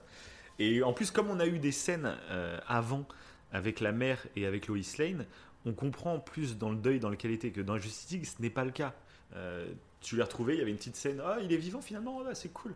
Mais on n'avait pas vécu leur deuil. Que là, Lois Lane, je trouve que le personnage est, est vraiment cool. C'est léger finalement, mais on la voit vraiment. Elle a quitté son poste de journaliste. Et tu vois qu'elle vit chez elle, elle est en dépression totale en fait, elle est en totale dépression. Mhm.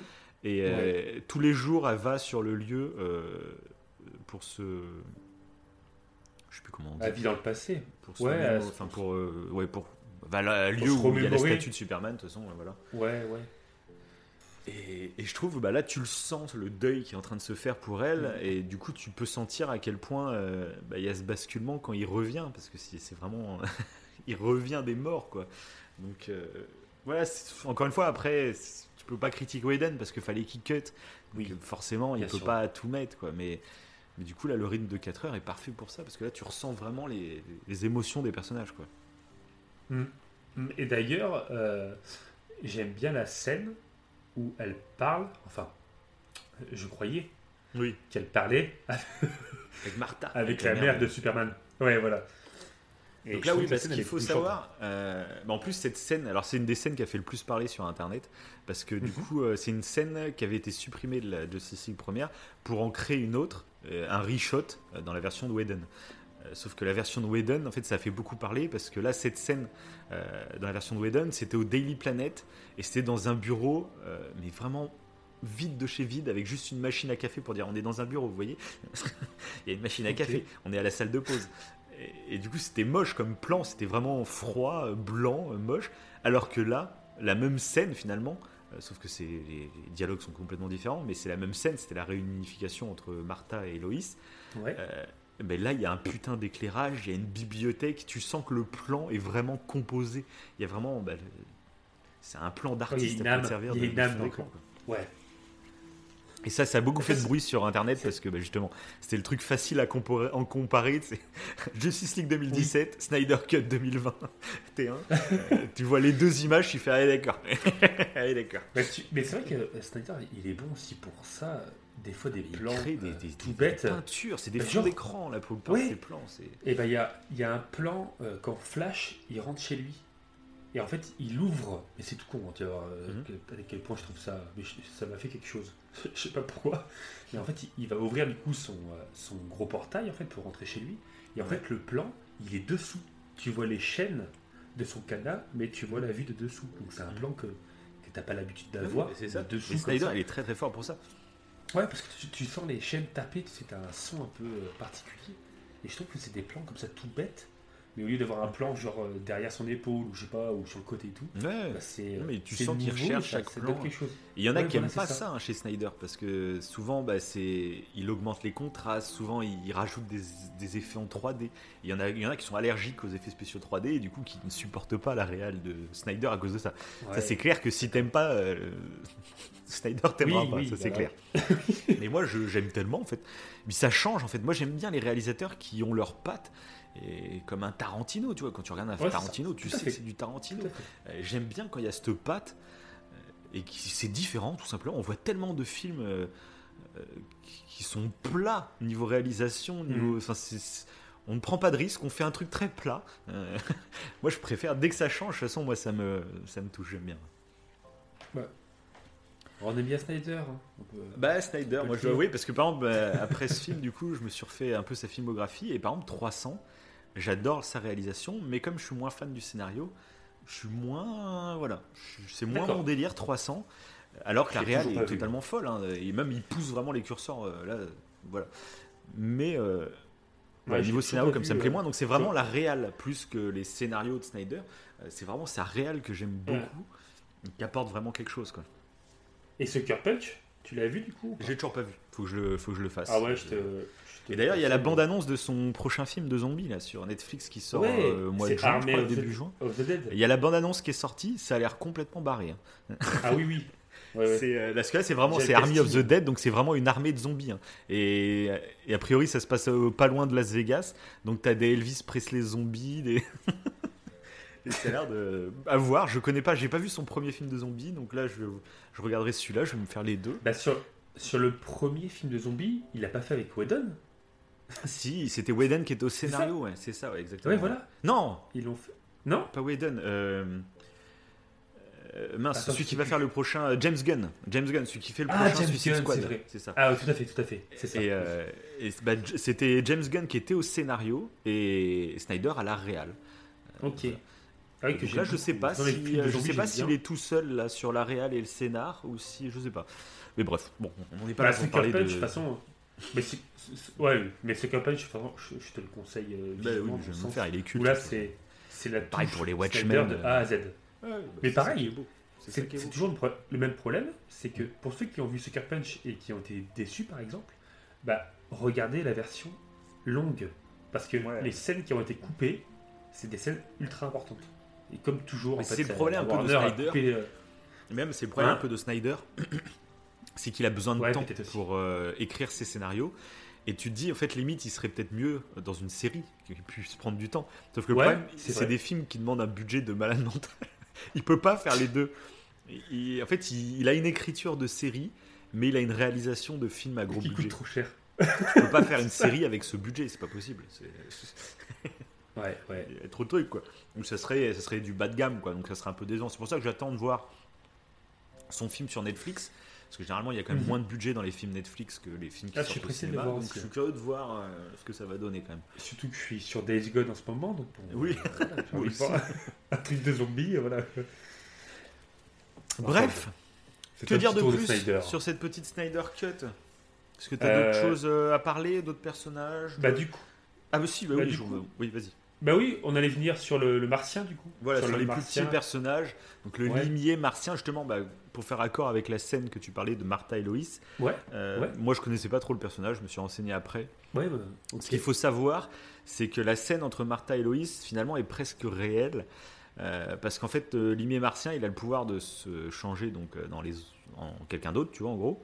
Euh, mais euh, en plus, il est télépathe, donc euh, en changeant d'apparence, il arrive à ressentir les émotions des personnages. Donc ce qu'il dit à Loïs, Ah, en gros, c'est ce que Martha aurait envie de lui dire réellement, tu vois. Ah bah c'est une info que je trouve. En gros, il a mélangé, voilà. intéressante. Ouais, parce que j'étais un peu. En fait, quand. T'es un peu circonspect quand ça touchante. arrive, ouais, t'es là. Ouais. Et quand il est sorti et qu'il s'est. En fait, bah, j'ai vu que c'était un martien, je fais. bah, En plus, je sais pas si t'as reconnu l'acteur du coup. Oui, c'est. qu'en gros, euh, c'est l'acteur euh, bah, qu'on voit dans Man of Steel. général, c'est- Ouais, ça. C'est l'acteur bah, Ouais. qu'on voit dès le départ hein, dans Man of Steel. Ensuite, on le voit dans BVS, c'est lui qui aide Loïs à enquêter sur la balle et tout. Donc ça, j'ai trouvé plutôt cool que pendant énorme. deux films, on n'était pas au courant, mais en fait, c'était un Ouais, personnage. ça, tu- du coup, tu le revois d'une C'est autre ça. manière, ce personnage. Puis finalement, en tu te dis, revoyant parce que c'est un acteur qui est quand même assez connu, tu Mhm. dis qu'il finalement, il a quand même un petit rôle dans les deux premiers films, et tu fais, bah en fait, c'était en prévision d'avoir un plus gros rôle plus tard, quoi. Donc c'est plutôt cool. Ah, Moi, je connaissais alors encore moins que Flash. euh, Bon, Flash, je connaissais. Ah, moi aussi. euh, Ouais, le limier nom. martien, je là, connaissais je connaissais pas du ouais. Encore moins, c'est que Cyborg plutôt. De quoi? Je connaissais encore moins que Cyborg plutôt. Ah oui, oui, Le limier. martien, moi, je, jusqu'à Ah la oui. Snyder Cut, je le connaissais absolument pas. hein, je- Ah, Et, et ce qu'il faut savoir, c'est qu'à la base, euh, Snyder voulait pas le limier martien, il voulait euh, Green Lantern. Ah, Donc, ok. euh, on voit un Green Lantern d'ailleurs dans la bataille contre Darkseid, Oui. Euh, Mhm. qui perd sa bague, il meurt à ce moment-là. Et, euh, et du coup, voilà, Da- Snyder voulait euh, pour les reshoots, parce que les, les scènes avec le limier martien font partie des reshoots hein, de Snyder. Donc ça qui est assez drôle, c'est que la Warner lui ont demandé, écoute, on t'offre la Snyder Cut, par contre tu conclus. Ce sera ta, ta trilogie, en gros, tu auras ta trilogie D'accord. Man of Steel, BVS, Snyder Cut. Tu conclus, Snyder il a fait oui, oui, pas de souci, oui, oui. Par contre, j'aurais besoin d'un peu d'argent pour faire des reshots et tout. Et ce bâtard, il a, il a créé de, des passerelles pour ses suites. Parce que les reshoots, donc c'est avec le limier martien. Ouais, à la base, ils voulaient donc Green Lantern, mais Warner, ils ont fait non, non, on a d'autres projets. A priori, on ne sait pas encore, mais ils auraient d'autres projets pour Green Lantern, et du coup, euh, ils ont dit non, non, euh, tu peux pas le mettre dans ton film. Euh, du coup, c'est pour ça qu'il s'est rabattu, on va dire, un peu sur le limier martien. Voilà. Mhm. Sinon, dans la Snyder Cut, ça aurait été exactement pareil, sauf que ça aurait été euh, Green Lantern. Green Lantern.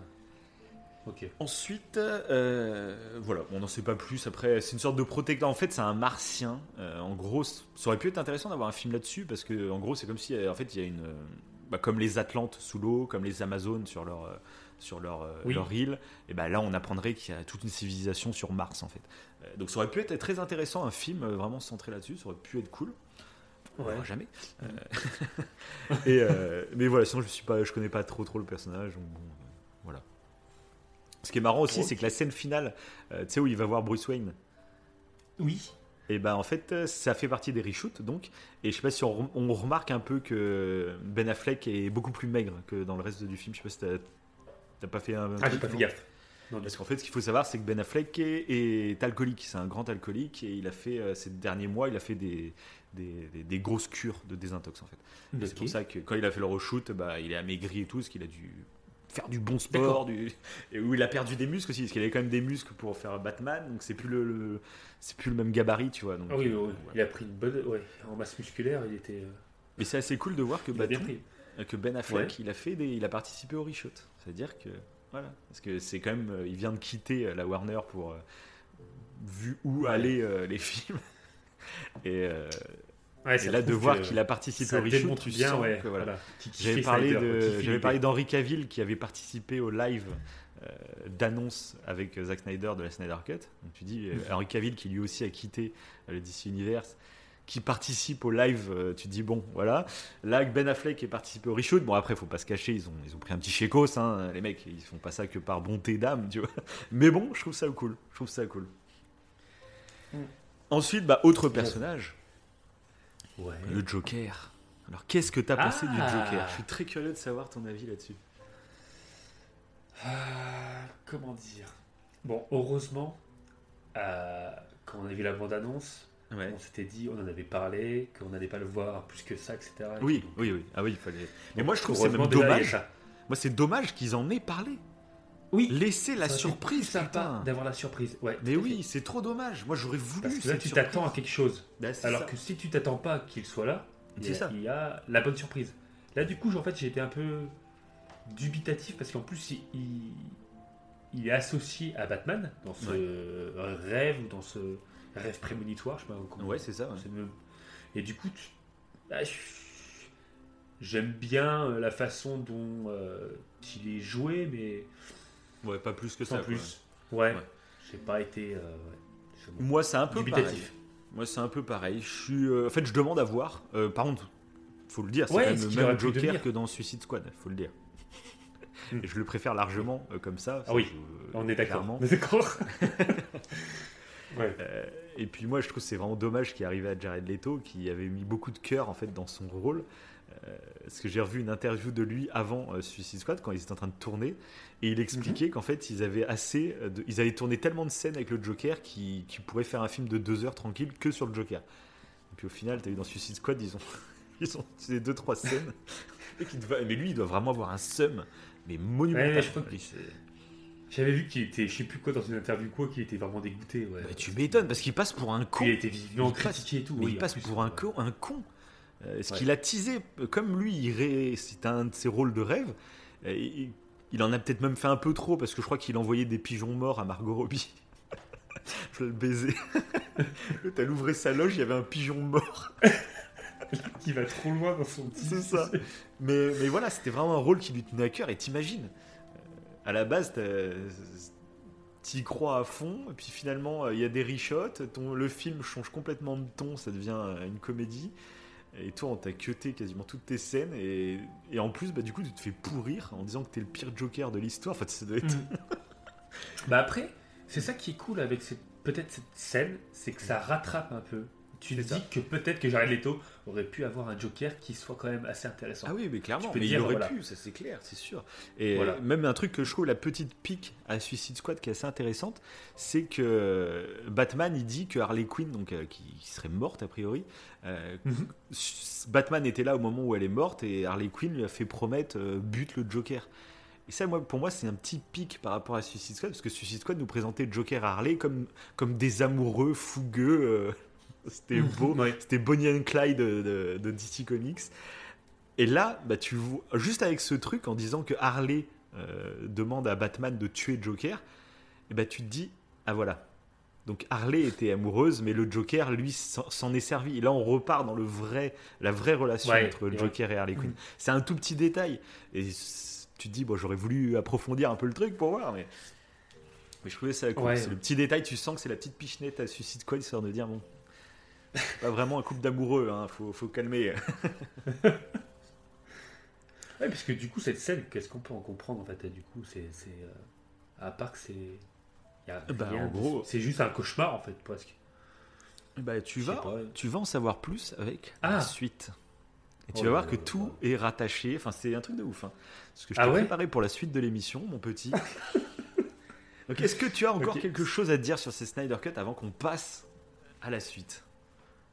Non, il n'y a rien qui me vient là. Ouais, donc je pense C'est juste que- un gros kiff. On conseille à tout le monde hein, maintenant d'y aller. C'est ça. C'est ça, clairement Et oui. puis, bah, on espère. Moi, je Ah, si, croise si, si. secrètement les doigts. Si. Oui. Lex Luthor. Mais oui. toute fin. Enfin, non. Voilà. Finalement, non, parce Enfin. que Lex Luthor, tout était présent dans, dans la version de 2017. Ah Voilà. Bon, bah, Sauf que la scène sur le yacht est un peu plus longue euh, dans la Snyder Cut. Mais il y avait la même scène qui s'évadait d'Arkham et qui recrutait Deathstroke. ah, Parce que ce qu'il faut savoir, c'est que Deathstroke, euh, c'était normalement censé être l'intrigue du film euh, Batman euh, réalisé par Ben Affleck. Tu sais, à l'époque, je t'en avais parlé, que Ben Affleck devait Mhm. réaliser le film Batman. Et du coup, l'intrigue tournerait avec Deathstroke. C'est pour ça qu'on Ok. nous disait dans la Justice League. Parce que ça faisait partie du coup. Euh, toute c'était- la scène avec Lex Luthor c'était qu'on voit, la scène post-générique de Justice League. D'accord. Donc euh, voilà, c'était la scène euh, qui, Ouais, c'est ça, c'est ça, ouais. qui nous teasait le film Batman, mais le film Batman, on ne Mhm. l'aura jamais. Malheureusement. C'est ça. Et donc là, euh, c'est juste un tout petit peu plus long euh, parce qu'on, je crois que dans la Justice League, le film, euh, il disait pas à Deathstroke que Batman était Bruce Wayne. ils arrivaient juste, Deathstroke acceptait le boulot, il servait du champagne et puis c'était fin. Que là, il rajoute le truc. Batman et Bruce Wayne. Donc là, tu partais sur le film Batman en te disant Ah ouais, donc là, Deathstroke, il sait que c'est Bruce Wayne. tu partais avec ce petit teaser, quoi. Mais bon, bah, là, pour le coup, n'aura jamais la suite. Hein. Enfin, à part mm. dans la suite de l'émission. Oh là là là là, oh mais quel teaser, quel teaser. oh là là là. Parce que donc ah, pour conclure, et après on passe à la suite, donc pour moi c'était 4 heures de pur bonheur. Euh, même s'il n'y a jamais de suite en fait à cette Snyder Cut, et eh ben, je suis content parce que j'aurai ma trilogie. Man, euh, Man, of Steel, BVS euh, et, cette Snyder Cut, pour moi, ça se conclut comme il faut. Enfin, pas comme il faut, parce qu'il y a des petites pistes, mais au moins, je suis content. Contrairement à la fin de BVS, où BVS sert limite de gros teaser à la Justice League, mhm. bah, à conclure sur BVS, t'es frustré. Que là, bon, tu sens qu'il y, y, aurait du potentiel, mais disons que je suis, je suis en paix, tu vois. je peux, je peux reposer en paix avec cette trilogie. Ouais, c'est vrai, c'est vrai. T'as une après, je... de fin quand même. Mais après, moi, avec... Restore the Snyderverse à fond. Hein. Oui, voilà, ça, va être chaud. Ça. va être très chaud. Il y a tellement de trucs à teaser, même rien que le Joker. Ah oui, Parce que moi, j'avais entendu, entendu dire qu'à la base, il voulait inclure le Joker euh, dans sa. Bah, dans, alors, je sais pas si c'était dans la Snyder Cut, mais qu'il mhm. l'avait pas fait parce que bah, ça demandait trop de. Bah, il avait pas, il pouvait pas mettre le Joker, il pouvait pas. Ça demandait trop de trucs. Mais qu'à la base, il voulait vraiment le mettre. Ah oui, oui. Alors, est-ce que c'était une. Voilà. En tout cas, je, suis curieux d'avoir. Euh, moi, je veux savoir la suite. Hein. Je pense que tout le monde attend. Oui, c'est euh, clair. Parce que du coup, une suite qui normalement ne verra pas le jour. Donc, ceux qui veulent pas se faire spoiler, vous pouvez vraiment quitter le truc au cas où qu'un jour elle sorte. Pour le coup, c'est pas prévu. Je, euh, je, branche mon casque à, l'ordinateur pour bien écouter ce que tu vas dire. Vas-y. tu peux continuer, tu peux continuer. Et du coup, ouais, les seuls espoirs que qui est une suite à la Snyder Cut, c'est le fait que là, le film est sorti sur HBO Max. Donc c'est un, c'est un service de streaming comme Netflix aux États-Unis. Chez nous en France, on est, c'est du OCS, mais c'est pas exactement. Euh, euh, on a pas mal de programmes de HBO Max sur OCS, mais là par exemple la Snyder Cut n'était pas disponible sur OCS. Bref.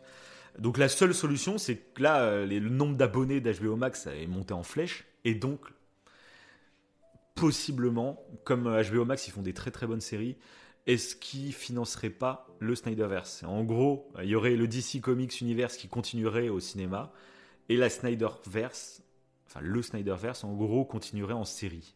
Voilà. Mais c'est pas sûr du tout, hein, vraiment pas. Mais ça fait partie des trucs espérés par les fans, donc on verra bien. Mais en attendant, eh ben, je vais tout vous spoiler. Est-ce que tu es prêt pour découvrir la suite des événements? Totalement. Donc, dernier avertissement, hein, ceux qui ne veulent pas être spoilés, euh, arrêtez l'émission tout de suite. Parce que vraiment, là, c'est du spoil, mais c'est vraiment, je vais vous raconter le film. c'est assez impressionnant. Hein. Donc euh, voilà.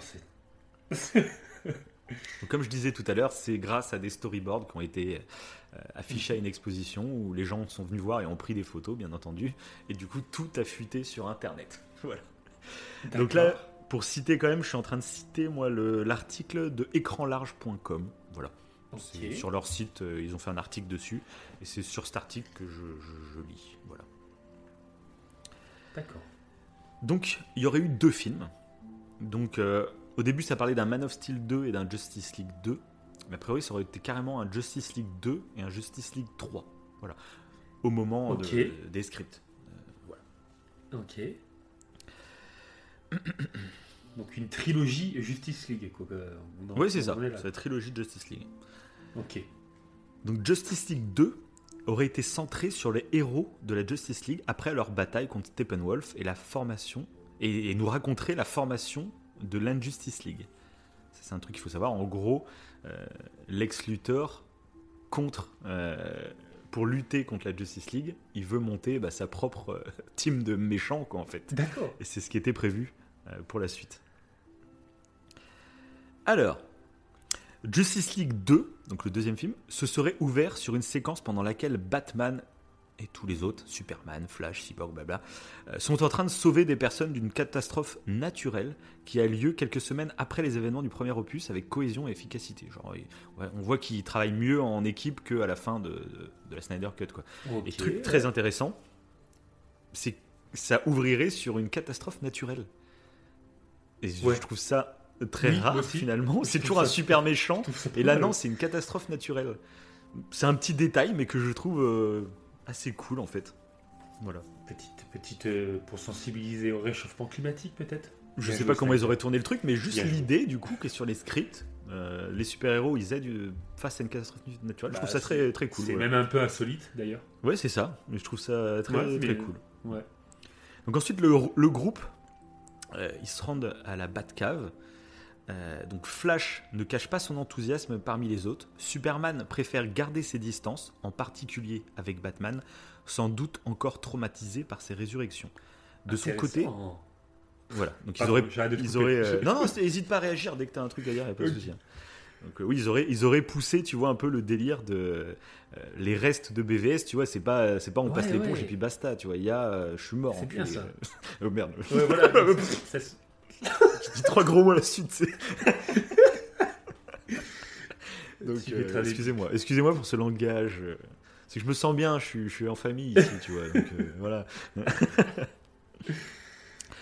Et donc de son côté, Aquaman doit faire face à la défiance des Atlantes concernant le monde de la surface et son implication dans leurs affaires.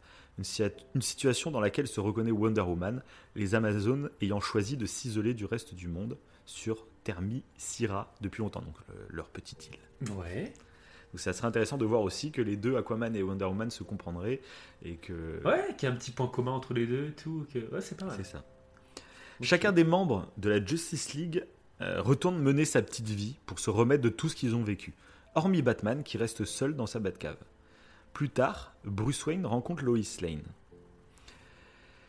Donc un truc qu'il faut savoir, c'était dans les rumeurs, on ne sait pas trop où ça en était, mais en gros, Snyder, ce qu'il avait prévu, c'est que pendant que Superman euh, est mort, euh, il aurait voulu faire rencontrer donc Bruce Wayne et Lois Lane, mhm.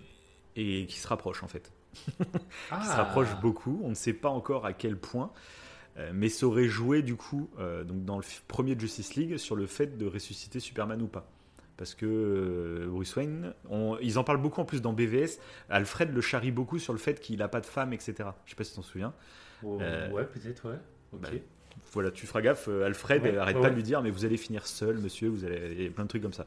oui, oui, c'est vrai. Ça collerait avec le fait, bah, l'envie que Snyder avait. Apparemment, c'est Warner a mis un stop très rapidement en fait. Ils ont dit euh, calme-toi, calme-toi, Lois Lane, c'est Clark. Hein, c'est pas, euh, commence pas à nous faire des histoires. Mais voilà, le projet donc de, de, Snyder à la base, c'était vraiment de créer une relation entre Lois Lane et Bruce Wayne pendant la mort de Clark Kent. Voilà. Parce que et après, euh, et puis il y a ce sujet de faut ressusciter Superman parce que c'est le seul qui va nous sauver, mais en le ressuscitant, je me suis déjà mis sur la gueule avec Superman. On s'excuse. Et maintenant je me chope. Je me chope sa copine. J'aurais trouvé ça passionnant. En fait, c'est tellement inédit, tellement, euh, c'est tellement frais, je trouve. Ouais, ouais. Bref, donc voilà. Ok. Bruce et Loïs essayent tous les deux de retrouver la trace de Lex Luthor. Donc, dans ce film-là, ça aurait été vraiment basé là-dessus. Euh, il y aurait eu la construction, donc Lex Luthor qui construit son Injustice League, et euh, Bruce et Loïs en train d'essayer de, le retrouver en fait. Pour ça, comme il s'est évadé de l'asile d'Arkham, il faut le retrouver, tu vois. Euh, mais depuis le retour de Superman, une certaine tension s'est installée entre eux. Voilà. Ils ont eu cette relation euh, alors qu'il était mort, mais depuis du coup qu'il est qu'il a ressuscité Superman, on se rend compte qu'il y, a un truc qui va pas. Donc euh, voilà. Ensuite, comme on le raconte ici, donc Lex Luthor aurait entrepris de former sa propre équipe de super vilains, son Injustice League. Il va d'abord au fin fond de la jungle brésilienne où il rencontre Isabelle Maru, alias le Docteur Poison. Et là, je trouve ça très intéressant parce que je ne sais pas si tu te rappelles donc du premier film Wonder Woman, mais on voit cette Docteur Poison. Elle fabrique des gaz pour l'armée mhm. euh, allemande. C'est vrai, je me souviens. Oui, je m'en souviens, ouais. Voilà. Et ben, la fin de Wonder Woman, elle, elle s'enfuit, cette femme-là. Et là, en fait, tu vois qu'il la réutilise euh, des années, des décennies plus tard, on apprendrait en fait euh, donc elle est encore obsédée par Wonder Woman. Elle aurait passé ces dernières décennies à réunir des informations et des objets antiques en lien avec Diana et les Amazones. C'est une genre une elle comprend pas d'où cette femme est arrivée et donc elle, se renseigne, elle essaye de trouver des choses pour lui apprendre l'histoire des Amazones, tout ça. Euh, Wonder Woman ayant choisi de révéler son existence aux yeux du monde en rejoignant la Justice League. Lex Luthor propose donc à la scientifique de se venger. Ça aurait été très intéressant de voir le sens inverse, cette construction de team, je trouve. Bref. Mhm. Lex Luthor et le docteur. De quoi? C'est encore une humaine. Lex Luthor, c'est un humain. Elle, c'est une humaine. Exactement. ça fait deux, deux humains qui, se, qui combattent des héros, en fait. Ouais, je trouve ça intéressant aussi. Donc Lex Luthor et le docteur Poison se rendent tous les deux dans le désert d'Atacama au Chili. C'est pour dire que c'est vraiment précis ces spoils, hein. c'est pas. non, mais oui, on a l'impression que c'est tout le scénario. C'est ça. C'est énorme. Donc ils vont au Chili pour faire évader Ocean Master et Black Manta. Donc ça, c'est les méchants dans Aquaman. Ah oui ah, Donc on voit, même si euh, le truc a été abandonné, on voit Black Manta dans le film. Euh, où Aquaman tue son père, je sais pas si tu te rappelles au début du film. Mhm. De la prison où ils étaient retenus depuis la fin d'Aquaman. Donc ça, je trouve ça trop bien. Parce que là, tu vois ah, vraiment le lien entre tous les films. Ok, ok, ouais. On t'a présenté des méchants comme ça, et c'est vrai qu'à la fin d'Aquaman, le film, euh, ce Black Manta, on se dit, bon, il était cool, mais il a pas. C'était pas le grand méchant, c'était plus son frère Aquaman, tu vois, le, le, mhm. grand méchant du film, donc c'était bizarre. Et là, tu te dis, en fait, non, c'est qu'il y avait d'autres projets en tête. Lex va ensuite à Central City, dans le pénitencier d'Aaron 8, où il rencontre Leonard Stark, alias Capitaine Cold. Donc Central City, ce qu'il faut savoir, donc, c'est la ville de Flash. Euh, il y a Gotham, il y a Metropolis pour Superman, et il y a Central City, c'est pour Flash. Et donc il va dans la prison et Capitaine Cold, donc c'est un méchant de The Flash. Pour ceux qui regardent donc la série, euh, bah, il est joué euh, par euh, Miller. Schofield, Michael, on te salue. ça, moi j'avais kiffé parce que de retrouver cet acteur dans ce rôle-là, c'est très cool parce qu'il joue un mec super intelligent qui, a des technologies en fait avec le froid. Enfin, voilà. Et d'ailleurs, il y a les deux frères hein, de Prison Break dans la série Flash qui jouent deux méchants en fait de Flash. Voilà.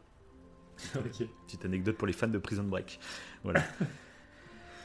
Et donc, euh, bah, bien sûr, euh, il lui propose euh, d'améliorer son équipement encore, parce que c'est un génie qui fabrique des trucs du froid, un peu une sorte de Mister Freeze, hein, finalement, ça ressemble un peu.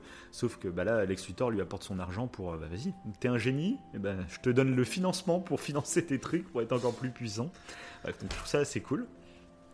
Donc pendant que Lex Luthor assemble son équipe, le film se serait focalisé sur la vie de chaque membre de la Justice League, en reprenant des éléments qui auraient été introduits dans Justice League ou les films solo. À Metropolis, Superman révèle à Lois qu'il a découvert qu'elle était enceinte, depuis qu'il a entendu un deuxième battement de cœur dans son ventre grâce à sa super audition.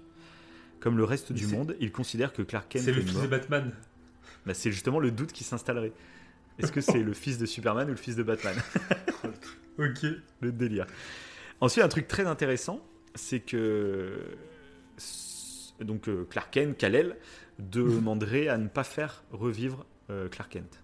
Clark Kent serait mort. Et maintenant, il faudrait qu'on l'appelle Kal-El. Euh, et que ce... Parce que bon, ça serait chelou. Quoi. Superman et, Kal-El, et Clark Kent finalement revivent, c'est bon, ensemble. déjà, ils sont morts au même moment. Et... Mais du coup, il dit pour protéger mon identité et l'identité de mes proches, je préfère que Clark Kent soit vraiment mort, tu vois. Et truc qu'on n'avait pas précisé, c'est que il avait son costume noir aussi. Dans oui, c'est la vrai. version de Snyder. Euh, sauf que voilà, oui, dans la, dans la Snyder Cut, ça n'a pas trop été expliqué. Du coup, Snyder a dit que euh, pour ceux qui connaissent les comics, on sait que cette tenue en fait euh, permet de plus attirer le, soleil et donc de le renforcer, tu vois, de plus rapidement. Mhm.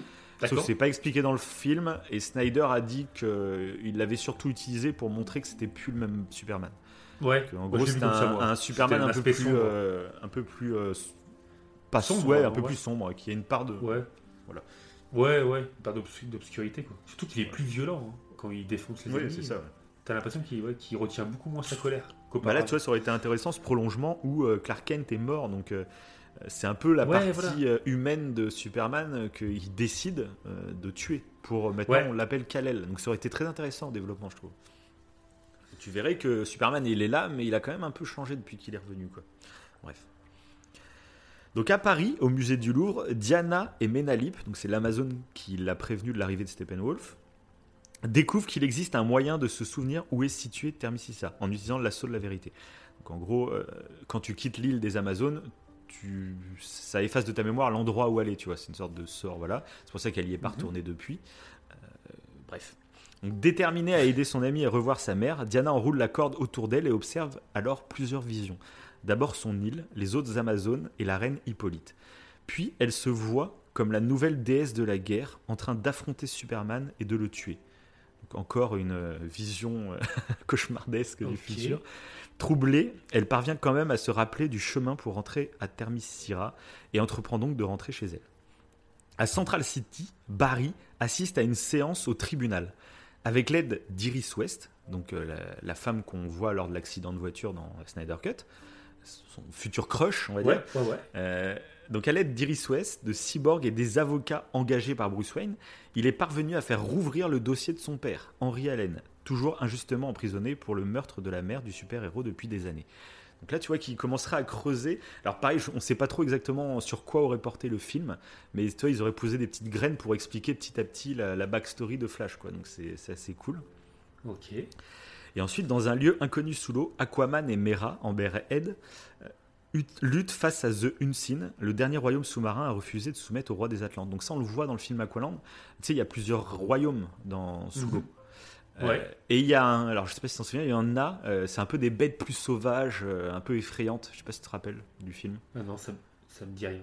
Quand tu reverras le film, tu y penseras. Parce que ça, c'était un projet, en fait, qui était, euh, bah, avant que tout, il y ait tout ce truc avec BVS et tout, c'était un des films qui était en projet de faire un film DC Comics d'horreur sous-marine. Avec cette tribu, en fait, enfin, avec ce royaume de créatures euh, qui vivent dans les, dans, les, dans les profondeurs de l'océan où c'est sombre et tout. Et c'était un film d'horreur, en Ah, fait, bah, DC Comics. Qu'ils sont, qu'ils sont aveugles, non? Elles sont Je sais pas- pas s'ils sont aveugles, mais en gros, on les voit dans le film Aquaman, euh, c'est des sortes de créatures, euh, voilà. Ok, ok. Et donc, bah là, euh, déjà, tu dis, bon, le, du coup, le film a été abandonné, hein, le projet a été abandonné. tu dis, pareil, c'est un film, mais un film d'horreur, c'est trop bien de changer, Bah oui. de casser les codes des films de super-héros pour euh, offrir des, des- des- des films de genre comme ça, ça aurait été très cool, mais bon, tant pis. Bref. Donc, euh, donc il lutte face à Unseen, donc le dernier royaume euh, qui voulait pas se soumettre. À genoux, le trident d'Aquaman sous sa gorge, le chef ennemi déclare qu'il préfère mourir plutôt que de former une alliance avec Atlantis. Artus Curie refuse de l'exécuter et s'en va, frustré de ne pas pouvoir unir les sept royaumes, accomplir sa destinée. Dans la Batcave, Cyborg effectue des améliorations du système et installe une intelligence artificielle pour Alfred, qu'il voit comme une figure paternelle depuis la mort de son père. On voit quoi, la, la mort du père, c'était vraiment prévu euh, depuis longtemps. Lorsque, parce que ça, en gros, ce qui a fuité, c'est a fuité avant la Snyder Cut. Donc, Ah. euh, donc là, voilà, il, là, il précise dans l'article qui devait avoir lieu dans Justice League, mais on comprend pas, ça n'a pas eu lieu du coup. tu vois vraiment, voilà. Lorsque le héros lui demande pourquoi Bruce n'est jamais là, le majordome lui répond que si c'était le cas, il serait obligé de faire face à lui-même. Tu sens que Batman, il est, enfin Bruce Wayne, il est toujours, euh, c'est un peu le bordel dans son cerveau toujours. C'est tout le truc. Ouais, ouais.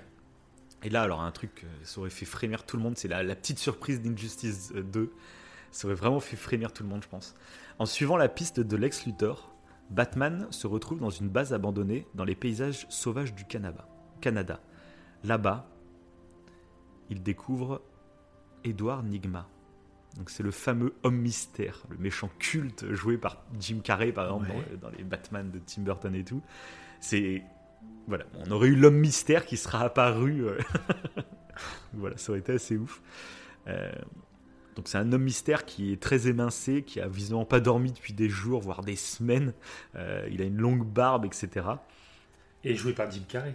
Non, J'espère. ça, pour le moment, Ah, ah dommage. Donc entouré de tout un tas d'écritures étranges, Edward Nigma, avec une longue barbe blanche et des doigts crasseux, explique à Batman que Lex Luthor lui a posé une énigme dont il se devait de trouver la réponse. L'équation d'antivie. Qu'on en entend parler dans, dans la Snyder Cut, sauf qu'on ne donne Ouais. pas trop d'infos là-dessus. Donc là, en gros, ce film servira à nous expliquer un peu ce qu'est cette euh, équation d'antivie. Que recherche Dark- Darkseid, absolument. Oui, voilà, C'est c'est sa recherche euh, c'est ça. primordiale, apparemment. ouais. Donc la formule mathématique qui permet de contrôler n'importe quel être vivant et que Darkseid convoite. Donc, euh, un truc intéressant, c'est que je me suis renseigné, moi, avant de lire ce truc, je m'étais renseigné sur c'était quoi cette équation d'antivie. Et alors, ce qui est assez passionnant, je trouve, c'est que ça existe depuis les années 1970, cette équation, mais qu'à chaque fois, en fait, euh, chaque auteur. euh, enfin, il n'y a pas de vraie explication. C'est l'équation Ah, d'antivie. Et chaque auteur, en fait, l'interprète à sa sauce, on va dire. Et donc, il y a eu plusieurs euh, histoires de cette équation d'antivie. Donc, ça aurait été cool, du coup, de découvrir ce que Snyder en faisait, justement. On sait que c'est un truc ultra puissant, mais on ne sait. Chacun l'interprète un peu à sa sauce. Ce qui revient assez souvent, c'est que c'est une équation. euh, en gros, l'équation de la vie. euh, c'est un truc qui est lié à la liberté, lié à la liberté des hommes, à leur façon de penser, etc., libre. Et l'antivie serait l'inverse, où on casserait le libre arbitre et euh, on arriverait à manipuler les hommes. Donc il y aurait tout un discours là-dessus. Voilà, bref. euh, et après, c'est assez flou, en fait, ça reste assez flou. C'est un peu le cerveau humain, quoi. C'est ça. Petite, euh, J'ai pensé. Quand je pensais au libre arbitre, je me suis dit, tiens, ça lui petite dédicace au top 10 histoire de coin du feu. Ah, continuons, continuons. Donc c'est la formule mathématique qui permet de contrôler n'importe quel être vivant et que Darkseid convoite. Effrayé par ce qu'il a découvert et ce que Lex pourrait accomplir s'il l'obtenait, euh, donc l'homme mystère s'empare d'un pistolet et décide de résoudre la dernière énigme en se tirant une balle dans la tête sous les yeux de Batman, resté tétanisé par ce qu'il vient d'apprendre. Donc tu vois là en plus, euh, l'explication on nous la donne pas. On voit que donc Edward Nigma a découvert des choses qu'il les dit à Batman, mais nous, du coup, avec les scripts, on ne sait pas. Donc ça se trouve, il il n'avait pas encore l'idée concrète de Mhm. ce qu'il allait faire avec cette équation de vie, mais a priori, quand on l'apprend, et ben Batman euh, semble totalement effrayé. Quoi. Bref. Justice League 2 aurait ensuite montré différentes séquences dans lesquelles les héros de la Justice League auraient été réunis avec leurs familles respectives. Le calme avant la tempête, en quelque sorte. Diana craint la réaction de sa mère sur la route de Thermisia, aux côtés de Ménalip, mais la reine Hippolyte est émue de retrouver sa fille et célèbre son retour avec une fête à la bien. Donc ça s'est marqué dans l'article. À la bien À la bien, cousin Je sais pas pourquoi ils ont mis ça. Ils ont craqué. Ils ont fait une fête à la bien. C'est beau, punaise. Donc, Aquaman et Mera parviennent finalement à convaincre The Unseen, donc le peuple, euh, de se joindre à leurs alliances et les sept royaumes. Donc voilà, c'est très, très court, donc il y aurait eu des plus de développement forcément dans, dans le film. hein. Euh, Barry retrouve son père qui a été innocenté et s'apprête à lui révéler ses pouvoirs tandis que Lois retourne auprès de Superman à Metropolis et lui dit qu'elle accepte que Clark Kent ait disparu. Mais lui annonce qu'elle doit, doit repartir pour continuer de traquer Lex. Alors qu'à Gotham, Batman est perturbé par ce qu'il est- vient d'apprendre. Lois apprend par Calvin Swanswick, donc c'est euh, le limier martien, que Lex. Luthor a trois boîtes mères en sa possession et qu'il peut donc accomplir l'unité. Donc les Mother Box, a priori, euh, ce qui- ça se finit comment la fin de la Snyder Cut avec ces Mother Box? Elles sont détruites c'était ou pas- pas? Je Bah, sais- semblait qu'elle était détruite. Tu me fous- J'ai un doute maintenant. Bah ouais, je viens d'y penser là. Je sais plus exactement, est-ce qu'elles sont détruites? Est-ce que bah, c'est Flash qui remet le temps Non, elles sont juste désactivées en fait. Elles étaient en train de s'activer, elles explosent, et Flash remonte le temps. Ah, elle se désactive. ouais. Elles se désactivent en fait, mais elles sont toujours là a priori. Bref, donc ils Ouais. auraient sûrement expliqué plus. Après, pareil, il y a des trucs et des détails qui ont peut-être changé en cours de temps aussi, hein, donc euh, voilà. Ça Ouais, aurait été ouais. pas le même délire, D'ailleurs, euh, la mort de Stephen Wolf, elle est, elle est, elle est géniale aussi. On, on l'a pas dit. Oui, mais- avec la petite tête coupée euh, Ah oui, qui arrive dans les pieds de Darkseid. Ah oui, c'est c'est- génial. C'est assez magnifique. Mais continuons. Continuons. En, con- en contact avec son Injustice League, éparpillé aux quatre coins du globe, Lex Luthor active les boîtes mères pour déclencher l'unité et pouvoir s'emparer de l'équation d'antivie. Au même moment, pour la première fois depuis qu'il s'est réveillé en tant que cyborg et qu'il est connecté à tous les ordinateurs du monde, Victor Stone ne reçoit plus aucune donnée et ressent comme un vide étrange, établissant encore un peu plus la connexion entre le héros et les boîtes mères. D'accord, ok. Alors que l'équation d'antivie apparaît, Lex est surpris par un tunnel boom qui s'ouvre devant lui, duquel sort Sad, suivi par son maître Darkseid, qui subtilise l'équation d'antivie. Donc en fait, c'est Lex Luthor qui ferait tout le travail, hein. et Darkseid arriverait euh, Coucou, je récupère. Après avoir appris l'arrivée de Darkseid, Superman, Batman et Lois se regroupent tous les trois à la Batcave. Le Kryptonien sait que Batman ne pourra jamais faire le poids face au tyran d'Apocalypse.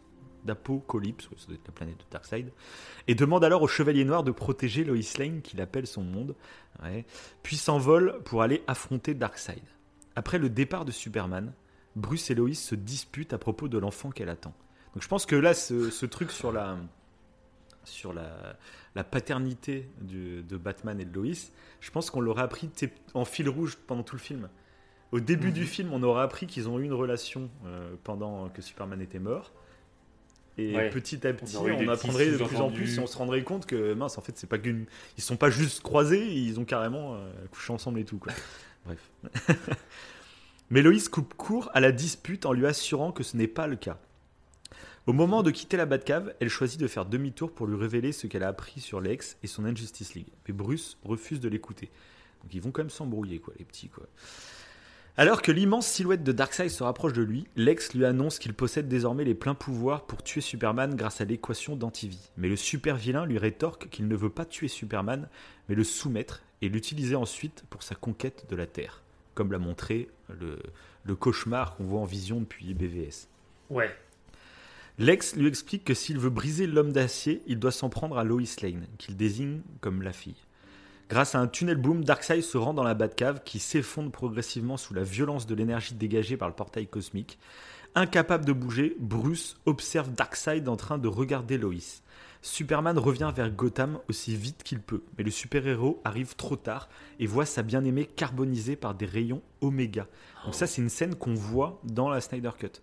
Euh, à un moment, quand Cyborg, tu sais, il a une vision, Cyborg dans la Snyder Cut, on voit euh, bah, Superman agenouillé avec un, cadavre carbonisé dans les bras. Bah, c'est ça, c'est cette scène qu'on voit en fait. Kal-El éclate en larmes, puis se rue sur Darkseid qui le fixe et prend le contrôle de son esprit grâce à l'équation d'antivie. Une séquence qui a été modifiée depuis, comme l'a montré le Snyder Cut. Euh, le despote d'Apocalypse arrivant dans le dos du cruin. Donc la scène, toi, je, limite, je serais curieux de la revoir parce qu'ils l'ont modifié, tu vois, par rapport au script initial. Tu vois, il y a déjà des modifs, euh, voilà. Mhm. Bruce observe la scène, horrifié, et regarde Superman se tordre de douleur en se tenant la tête, ses, ses yeux devenant brûlants. Profitant du fait que Lois Lane n'ait pu prévenir personne avant de mourir, Lex demande à son Injustice League de passer à l'action et d'éliminer les membres de la Justice League les uns après les autres. Le docteur Poison lâche un gaz chimique sur Thermisira qui tue toutes les Amazones, y compris Diana. Donc là, pareil, on voit euh, les funérailles de Diana dans la vision. Je ne sais pas si tu te rappelles. On voit Diana morte euh, en train de se faire brûler, en fait. Ok. Euh, et donc elle meurt dans les bras de sa mère. Puis la, la sacrifique se sacrifie dans un nuage toxique, le sourire aux lèvres, comme si elle avait, voilà, ça y est, son but. Ça fait depuis la Première Guerre mondiale qu'elle cherché un plan pour se venger, voilà. Ocean Master et Black Manta attaquent Atlantis. Donc là, ça aurait été énorme parce que les films, du coup, tous les méchants de chaque film eh ben, réattaquent, prennent leur grosse revanche contre, euh, contre les super-héros. Euh, donc ils arrivent pendant la cérémonie organisée pour l'unification des sept royaumes. Le truc le pire. Enfin, on réussit à réunifier les sept royaumes et t'as les méchants qui arrivent et qui tuent tout. Arthur Curry est tué. Donc là, pareil, dans la Snyder Cut, on voit que c'est Darkseid qui, euh, qui tue Aquaman en le, en le, plantant avec son, son mhm. sceptre. Donc là, a priori, ça aurait été Black Manta et tout. Ça, peut-être fait partie ça des, tu vois, des reshots. Et là, il n'a pas convoqué Black Manta et tout. Ça ne sert à rien dans le récit de la Snyder Cut euh, de montrer ça. Euh, donc il a préféré dire c'est Darkseid qui le tue. Bref, voilà. Et là, je trouve ça intéressant, moi, l'idée de voir les méchants revenir. C'est cool, quoi. À Central City, euh, Captain Cold s'en prend à Flash avec les nouvelles armes que Lex Luthor lui a fournies. Cyborg intervient pour sauver son ami, mais perd la partie inférieure de son corps dans une explosion. Dans la Batcave, Batman continue de regarder Darkseid en train de prendre le contrôle de Superman alors que son ancien allié se retourne contre lui. Il réussit à s'échapper de peu. Lex Luthor rejoint ensuite Darkseid et Superman, pensant avoir triomphé de tous ses ennemis, possédés par l'équation d'antivie, Superman se met face à son éternel rival et le brûle avec sa vision laser. Donc Superman tue Lex Luthor. Euh, Tout part en couille. Là, oh, grave, là c'est là, je pense. Et là, ouais, c'est ça, tout s'effondre d'un coup, tout le monde meurt. Euh, là, en plus, tu vois que Superman, bah, il tue sans aucun euh, doute, enfin sans aucune hésitation Lex Luthor. Il le crame, donc là, tu sens que Superman vient de basculer. Alors que Lex pousse des hurlements, l'écran devient rouge et l'image se coupe. Donc là, j'aurais kiffé voir ça avec la réelle de Snyder. Il, y a dû y avoir, t'imagines, un espèce d'enchaînement là pendant 5 minutes tout part en live, quoi, total. Tu, tu Et- restes, euh, Et, et d'un coup, ça dedans. coupe, ouais, ça coupe, Ah oui. et écran noir. Et tu dois être là, ok. Et bim, le, le film se rallume et on est cinq ans plus tard. Donc dans le monde du fameux cauchemar qu'on voit depuis BVS. Donc sur cette terre dévastée, tombée sous le contrôle de Darkseid au milieu des dunes de sable et des fosses, Batman surgit avec un groupe de résistants devant les ruines du manoir Wayne. Flash traîne ce qui reste. Ah oui, oui, c'est dramatique. Flash traîne ce qui reste de Cyborg tandis tandis que Bruce lance un regard sinistre vers le ciel. Dans ce monde où la crainte de voir Superman est omniprésente, Justice League 2 devait se terminer sur une réplique de Batman Nous devons rentrer avant la nuit, il arrive. Donc, ça, ça aurait été kiffant aussi de voir ce monde où Superman, c'est une sorte de, de flic euh, qui survole la Terre pour exterminer dès qu'il voit quelqu'un. c'est horrible. C'était tellement terrifiant, quoi. Donc cette dernière scène pour conclure le premier film est sans doute devenue la séquence du Nightmare qui apparaît à la fin de Snyder Cut avec le Joker et tout. Ce serait cette scène-là en fait, parce qu'il dit en plus Batman, attention, il arrive, faut faire gaffe, et tu vois Superman qui arrive au dernier moment. Et t'as le Joker qui rigole, euh, tout ça quoi. C'est trop bien. C'était plus qu'un rêve prémonitoire. C'était Oui, vraiment, c'était euh, voilà, la suite. C'était l'avenir que s'il changeait rien, bah, l'avenir allait se passer comme ça. Et donc, euh, bah, ce qui est intéressant déjà, c'est de voir choqué.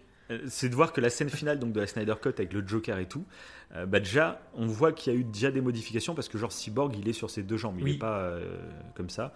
Et en plus euh, donc il y a Deathstroke, ils ont rajouté Deathstroke dans la dans la scène finale.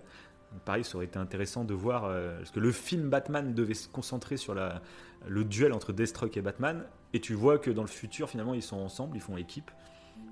Ça aurait été assez intéressant et donc euh, le Joker de, Jared Leto. Et dans cette scène, à la base, dans le script, il aurait dû euh, pas avoir tous ces personnages, et en plus, il aurait dû avoir le, Martien Limier. Là, on le voit pas à la fin de Ok. de la Snyder Cut, donc on voit que ça a été modifié. Tu vois, il y a des plans qui auraient changé. Ce que je raconte, c'est pas exactement ce qui aurait été en film finalement. C'était les, les prémices, on va dire quoi. Voilà. Mhm. Donc voilà pour euh, ce premier euh, Reign Justice, donc le 2. Ok. Donc euh, moi j'aurais kiffé parce que c'est un peu finalement Ah, une sorte d'Infinity War où à la fin les méchants gagnent totalement quoi. Ça, ça rappelle vraiment ça quoi. Ah oui, oui, c'est pour ça que je trouve ça incroyable en fait à regarder parce que c'est- extrêmement rare. Quoi. Je trouve ça trop bien. Ah, c'est génial. Là ça aurait Un été peu comme Infinity War, euh, un comme des- il faut quoi. Ouais. un des Marvel que j'ai surkiffé. Quoi. Voilà, c'est ça. Tu t'y attends pas. C'est ça. Ah ouais, c'est génial. Et donc passons maintenant donc au- à la conclusion de tout ça, de tout cet arc Snyderverse monumental avec Justice League 3. Donc. Ok. Donc, Justice League 3 devait débuter sur l'introduction de Green Lantern. Même si le personnage n'est pas directement nommé dans le script, les dessins de James Lee euh, suggèrent qu'Al Jordan aurait été la version du super-héros qui serait apparue au sein de la Justice League. Zack Snyder a annoncé dans une interview avec Vanity Fair que John Stewart devait être celui qui rend visite à Bruce Wayne à la fin de Justice League, mais le réalisateur- a aussi déclaré dans un autre entretien que Ryan Reynolds, qui a incarné euh, Green Lantern il y a Mhm. plusieurs années dans un film qui n'était pas lié au DC Universe, hein, aurait également pu faire une petite apparition dans la Snyder Cut. Mais comme je t'ai dit, il y a eu ce problème, Warner a dit que non, non. euh, Ok. Ouais, ils ont leur projet là. Ok. voilà, c'est ça. Après plusieurs appels de détresse restés sans réponse, son vaisseau s'écrase sur Terre. Désorienté, il entend quelqu'un dehors qui finit par ouvrir la porte de l'habitacle. Batman. Des paradémons se dirigent vers l'épave et le Chevalier Noir défend alors Green Lantern, mais reçoit aussi l'autre de Deadshot, qui a rejoint la résistance menée par Bruce Wayne, et tire sur les troupes de Darkseid au loin. Le mercenaire a probablement été remplacé par Deathstroke. Voilà, c'est ça. Deadshot, en gros, c'est le personnage de Will Smith dans Suicide Squad. Oui, d'accord. Sauf que voilà, donc à mon avis, c'était peut-être le personnage qui était prévu avant Suicide Squad. Euh, mais comme c'était Will Smith et comme le film Suicide Squad, voilà, bah, ils ont préféré changer de personnage et prendre Deathstroke, personnage qui se ressemble un peu, on va dire, dans le genre. Ok. Donc voilà. Donc là, ça aurait été plus de- Deathstroke. Bref. Dans la vision de Zack Snyder, comme le suggère, Smith ayant rangé son fusil au placard après le désastre Suicide Squad, oui. Normal, quoi. Flash les rejoint et Batman lui hurle de rester en dehors du combat. Parce qu'il ne veut pas mettre en danger quelqu'un d'aussi important que lui. Arrogant comme à son habitude, le super-héros désobéit et vient sauver Batman, mais se retrouve assez vite submergé par la paradémon. Alors que Flash est sur le point de se faire tuer, Green Lantern intervient pour le sauver, et c'est ainsi que la fameuse amitié entre les deux super-héros aurait débuté. D'accord. Donc euh, Green Lantern, je sais pas si tu connais trop, toi Green Lantern? Non.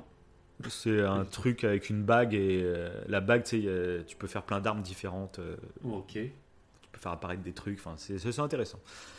Après l'affrontement, Green Lantern utilise son anneau pour scanner la Terre, puis se présente enfin. Il explique le rôle du corps des Green Lantern qui a été décimé par les armées de Darkseid à travers la galaxie. Le super-héros était venu sur Terre pour essayer de retrouver son partenaire disparu et présumé mort, comme la plupart des autres Green Lantern, mais n'a apparemment trouvé aucun survivant dans sa quête. Donc après, je suis pas un grand connaisseur de Green Lantern, mais en gros, les Green Lantern, c'est une sorte de défenseurs de la galaxie, tu vois, c'est une sorte de policiers de la galaxie, voilà. Et en gros, tu reçois l'anneau, si tu as un cœur pur, euh, tu peux mettre l'anneau et avoir accès à ses pouvoirs, mais après, tu as une responsabilité de, bah, de- de devenir une sorte de, défenseur de, Ouais. l'univers, quoi, bref. Batman, Deathstroke, Flash et Green Lantern retournent dans leur repère situé sous les décombres du manoir Wayne. Euh, Mera les rejoint, le trident d'Aquaman sur les épaules pour porter les pour porter des seaux. Comme l'a montré la séquence du Nightmare dans le Snyder Cut avec les bidons qu'elle transporte, l'Atlante est celle qui se charge de ramener de l'eau potable, visiblement devenue rare depuis l'invasion, et indique qu'elle a pu aller plus loin que l'habitude- que d'habitude pour en trouver. Donc ça c'est intéressant. Ah, c'est pas vois. mal aussi, ouais. Batman explique sa stratégie pour faire tomber Darkseid à Green Lantern, mais le super-héros n'est pas convaincu par le plan du justicier et lui annonce qu'il préfère réparer son vaisseau pour aller chercher d'autres membres des, des Green Lantern. Relié à tout un tas de câbles, Cyborg fabrique le tapis roulant cosmique, puis explique que son fonctionnement, son fonctionnement à Green Lantern. La machine à voyager dans le temps est très incontrôlable et même s'ils réussissent à envoyer Flash dans le passé, l'expérience ne peut être réalisée qu'une fois par an quand la Terre est exactement à la même position que lorsque Bruce a vu Flash, donc euh, dans BVS, afin d'éviter que Barry se matérialise n'importe où. C'est pour ça qu'ils sont au même endroit. Euh, tu sais, dans, dans BVS, il est dans sa Batcave, Bruce, Mhm. et, euh, et d'un coup, il voit Flash qui, qui apparaît. Donc Oui. ça, je trouve ça intéressant qu'il précise le fait que euh, faut que ce soit à la même période de l'année, parce qu'il faut exactement que la Terre soit à la même place, en fait, dans le système solaire. Et euh, ils sont dans le Manoir Wayne, donc il faut vraiment qu'ils soient au même endroit, tu vois. Donc ça, je trouve que c'est c'est assez cool. Ah, c'est bien. bien. Tu as une explication suite à ce- cette scène. C'est ça. C'est pas juste un voyage dans le temps euh, où il va où il veut, je sais pas quoi. C'est Mhm. euh, il- en courant tellement vite, il peut réussir à, à voyager dans le temps, mais pas dans l'espace. C'est vraiment que dans le temps. Donc ça, je trouve ça très très intelligent, euh, même même pour donner à des gens l'envie de se renseigner un peu plus sur l'espace-temps, tout ça. Je trouve ça très cool. Fait vraiment faille, euh, faille spatio-temporelle, en fait. C'est ça, mais vraiment au même endroit. Quoi. Ouais, voilà, c'est c'est c'est vraiment cool. C'est- On, on change le temps, mais l'espace lui est exactement le même. Mhm. Donc c'est c'est Mhm. pas mal. Comme par hasard, l'alignement de la Terre a lieu le lendemain soir, forcément. hein, c'est un film, tu vas pas dire. Non, bah c'est dans 5 mois, hein, donc euh, là on attend. Donc ça arrive le lendemain. Il y aura six Justice League, du coup, euh, c'est ça. où tu vois la vie. Juste parce qu'il faut attendre un peu, quoi. Donc là, bon, ça arrive le lendemain soir de l'arrivée de Green Lantern. Bon, ça tombe bien, quoi, dirons-nous. Ok. Euh, pour faire fonctionner le tapis roulant cosmique, les héros doivent voler une boîte mère et connaissent justement l'emplacement de l'une d'entre elles. Ça me fait vraiment penser genre au Dragon Ball. C'est qu'une fois que tu utilises les boîtes mères, hop, elles, se séparent et elles disparaissent euh, à plein d'endroits différents dans le monde. Ça me fait penser un peu à ça. Mm, Qu'il aime les mangas en plus, euh, Snyder. Ah ouais, ça se peut, ouais, qu'ils soient inspirés de Dragon Ball là-dessus, parce que là, c'est vraiment, ça fait penser à ça, quoi. Cependant, une fois que le tapis roulant sera lancé, le Superman contrôlé par Darkseid pourra les repérer. Oh putain, oui. Ok, c'est le bordel. Mais ce Superman est tellement flippant, en fait. Tu pourrais limite faire un film d'horreur avec ce Superman, quoi, qui, qui chasse, quoi. C'est horrible. Euh, après ça, Deathstroke raconte comment le monde a basculé après l'invasion de Darkseid avec les gens manipulés par l'équation d'antivie, les hordes de paradémons et la perte de sa fille qui le hante encore. C'est intéressant, c'est qu'on aurait commencé le film cinq ans plus tard, mais pendant le film, on reviendrait en détail sur ce qui s'est passé pendant les cinq ans. Donc ça, c'est intéressant aussi. Barry ne dispose que d'une fenêtre de 10 à 15 secondes et doit donc délivrer un message court et précis. Tout le monde se met d'accord sur un Tu dois arrêter Lex, son plan ayant provoqué l'arrivée de Darkseid et la découverte de l'équation d'antivie. Mais Bruce emmène Barry à part et lui donne un autre message inaudible. Parce que déjà, euh, dans BVS, il lui Ah oui. dit euh, C'est pas le même euh, message. Lois Lane est la clé. euh, Oui. Et après, il fait mince, je crois que je suis arrivé trop tôt. Il dit Je sais que dans BVS, c'est ça le délire. À l'aube, Bat. Merde. Pardon, j'ai passé ma page internet. Mince. Ah, À l'aube, Batman, Green Lantern, Deathstroke et Mera se dirigent vers une forteresse dans une Batmobile façon Mad Max Fury Road. C'est vrai que l'ambiance du film serait totalement différente. Parce que là, on serait dans le monde post-apo. Donc c'est vraiment à la Mad Max, quoi, dans le ah désert. oui, ça, aurait dans le été, désert, ouais. ça aurait vraiment été un film différent des autres encore. quoi. C'est c'est fou. Euh, et pénètre à l'intérieur de ce qui ressemble à une cathédrale. Euh, des personnes contrôlées par l'équation d'antivie sont en train de prier à genoux devant une des boîtes mères. Pendant que Cyborg et Flash se préparent pour le saut dans le passé, Batman et les autres héros s'emparent de la boîte mère, ce qui attire aussitôt l'attention de Superman qui les prend en chasse. Posté depuis une tour. De quoi? C'est le prédateur en fait. euh. Oui, mais c'est ça, c'est trop bien. C'est- ça, c'est dommage, quoi. C'est mince. Posté depuis une tour, Deathstroke tire une balle de kryptonite dans le dos de Superman, qui l'esquive et traverse la tour, Ah. Tuant le mercenaire au passage. Ah oui, d'accord. Il Ah. tue Deathstroke, c'est fini. mais, ah oui, comme... mais là aussi, c'est intelligent. Tu fais venir des personnages et tu les tues. Comme ça, là, tu montres encore plus que Superman. Flash sadique. Tu fais venir des personnages et, et tu les tues. non mais ouais, c'est ça, ça n'arrête pas quoi. Tu te dis mais en fait c'est Ah ouais, c'est en fait c'est ah oui, dramatique. c'est de la violence. C'est dramatique. Mera utilise ses pouvoirs pour essayer de faire disparaître l'eau du corps du super-héros. Ça, c'est vrai qu'on le voit dans la Snyder Cut quand elle est face à, à Steppenwolf. À un moment, tu sais, comme elle peut contrôler l'eau, elle enlève le corps, l'eau qu'il a dans le corps. Je sais pas si tu revois Mhm. cette scène quand ils se Oui. battent. euh, C'est vrai que c'était assez intéressant comme pouvoir, ça. Disparaître l'eau du corps du super-héros lancé dans sa folie meurtrière. Probablement comme elle essaie de le faire face à Steppenwolf. Putain, Je, je suis en avance sur l'article. Mais Superman l'écrase. C'est vraiment violent, quoi. Il bute tout le monde, quoi. Green Lantern essaye de l'arrêter avec le faisceau de la bague et Superman contre-attaque avec sa vision laser jusqu'à ce que la bague explose emportant son bras. Ah oui, ils font péter la bague de Green Lantern et il perd son son bras. bras. Ah oui, non, c'est vraiment. euh, voilà. Ah, Je, pense, je pensais que Green Lantern. euh, ok, d'accord. Bon. Alors que Flash s'apprête à retourner dans le passé, Cyborg fait ce qu'il peut pour retenir Superman et active le tapis roulant cosmique avant que l'homme d'acier corrompu par l'équation antivie le jette au paradémon qui le déchiquette. Même Cyborg, il meurt, quoi. Tout le monde meurt, quoi. Finalement, Batman se retrouve face à Superman, armé d'une lance de kryptonite. Mais le surhomme l'empale dessus. Donc Batou aussi meurt. Puis se rue sur Flash, qui parvient à effectuer son saut vers le passé juste avant que Superman ne l'atteigne. Voilà. Le Flash réussit, tu vois, à se taper euh, juste avant que tout le monde meure. Euh, Mais ça aurait été très long kiffant de voir ça. Le bolide traverse le temps jusqu'à la dispute entre Bruce Wayne et Lois Lane dans Justice League 2, pendant laquelle il déclare qu'il n'est pas le père de l'enfant avant de sortir de la Batcave. Flash arrive devant Bruce et lui délivre alors le message que le Bruce Wayne du Nightmare lui avait chuchoté un peu plus tôt, avant de disparaître dans le néant. Probablement un flashback de la scène pour lui révéler la phrase. Loïs t'a menti, tu es le père. Ah. Ah, ça aurait été ça, oh putain, ça change tout le truc. Ok, donc en gros, c'est au moment où ils se disputent, t'as Flash qui arrive. Bon, elle vient de te mentir là, il y a 5 minutes. c'est toi le père, donc t'es le père de, de, de l'enfant de, de Lois Lane. Ah, c'est cool, tu vois, on vit des rebondissements en direct. Non mais c'est trop bien. Le mec, il lise le truc et on. Oh Énorme Encore sous le choc, Bruce reste muet quand Lois fait demi-tour et revient vers lui. Elle insiste pour lui parler de Lex Luthor et de son Injustice League, et cette fois, il accepte de l'écouter. Le film devait alors reprendre ce qui s'était déroulé dans Injustice 2, Bruce et Lois travaillant ensemble pour découvrir les plans de Lex Luthor contre la Justice League. Comme dans la première partie, Darkseid se rend dans la Batcave avec un tunnel boom après que Lex Luthor ait enclenché l'unité des trois boîtes mères. La grotte s'effondre, l'eau s'engouffre et Bruce regarde à nouveau le super vilain face à Lois, mais réagit et se jette devant les rayons Oméga pour sauver la mère de son enfant. Superman débarque encore une fois au dernier moment, voit Batman blessé et se déchaîne sur Darkseid qui s'enfuit. Ça, c'est j'en avais entendu parler. Le fait que Batman, euh, la solution du truc, en fait, c'est qu'il se sacrifierait au lieu de, euh, au lieu de, de, laisser mourir Lois Lane. Et c'est pour ça que le Joker, dans la fin de la Snyder Cut, il taquine Batman là-dessus.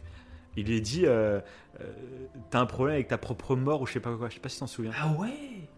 Il lui dit ça. Il fait T'as un problème. en fait, tout le monde peut mourir sauf toi. Ou il, il- il joue là-dessus, le Joker. Donc ça serait lié à ça. Ah oui, et il lui dit ne joue pas avec ça. Ouais, c'est ça. donc tu vois qu'en fait, le jour où euh, bah, il a laissé Lois Lane se faire buter, euh, bah, ça le hante encore, tu vois, qu'il a rien fait. Donc là, c'est ce qui fait qu'il change. C'est qu'il va, il va changer le cours du temps en se sacrifiant. C'est, j'aime beaucoup. Loïs révèle le plan de Lex contre les autres héros à Superman et le Kryptonien part sauver chacun des membres de Justice League à Thermisia, Atlantis, Central City, alors que Bruce reste avec Lois Lane avant de s'envoler à bord du Batplane. Il lui dit alors qu'il aurait pu avoir une vie avec elle en dehors de cette grotte. Euh, Avant de sauver la banane, attends, Bruce, ah non, Bruce est toujours vivant du coup. Il, lui dit- il est juste Ah blessé. voilà. Ah, déclaration faite similaire. Celle- bon, il est blessé donc il est en mauvais état quand même. Devait faire à son Alfred dans Justice League à propos de son amour pour Lois. Puis part vers l'autre bout du monde. Après ce moment, fleur bleue pour le Chevalier Noir, l'invasion des troupes de Darkseid démarre. La Justice League est rapidement dépassée, mais d'autres armées viennent les aider, unies grâce. En gros, ça c'est aussi ce que Snyder avait teasé, c'est que la fin de sa trilogie, c'était une bataille monumentale. Là, c'était le, c'était un truc de taré. Donc là, on verrait ça. Le moment qui a changé l'histoire, ça fait que Lois Lane n'est pas morte et donc que Superman a le temps d'arriver Ouais. et du coup, il ne bascule pas parce que bah, il a pas cette faille psychologique euh, de voir euh, Lois Lane se faire tuer. Donc il bascule pas et donc il repousse Darkseid. Et là, du coup, tout change. Euh, Superman ne bascule pas et du coup, Darkseid arrive avec une armée et puis là, t'as l'affrontement. euh, Ouais, et puis vu que. Superman aide euh, chaque personnage de la Justice League. en fait, plus, les il les sauve ça- tous. ça Il les sauve tous. Voilà.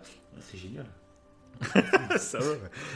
L'invasion des troupes de Darkseid démarre. La Justice League est rapidement dépassée, voilà, et d'autres euh, d'autres armées viennent les aider, unies grâce aux actions de Superman. C'est ça, comme Superman, oui, c'est ça, les aide tous. Ben, en fait, euh, tout le monde est ok après là pour se battre, quoi. C'est vraiment le, le- ouais, c'est le. Ah, Ce serait tellement épique avec la mise en scène de Snyder, mais la folie, les musiques, imagine les musiques, putain. Ah, J'ai envie de chialer, quoi. à la place de ça, euh, ben, on a eu euh, Wonder Woman 84, quoi. C'est horrible, Ouais, on a eu Suicide Squad, quoi, à la place de euh, ça.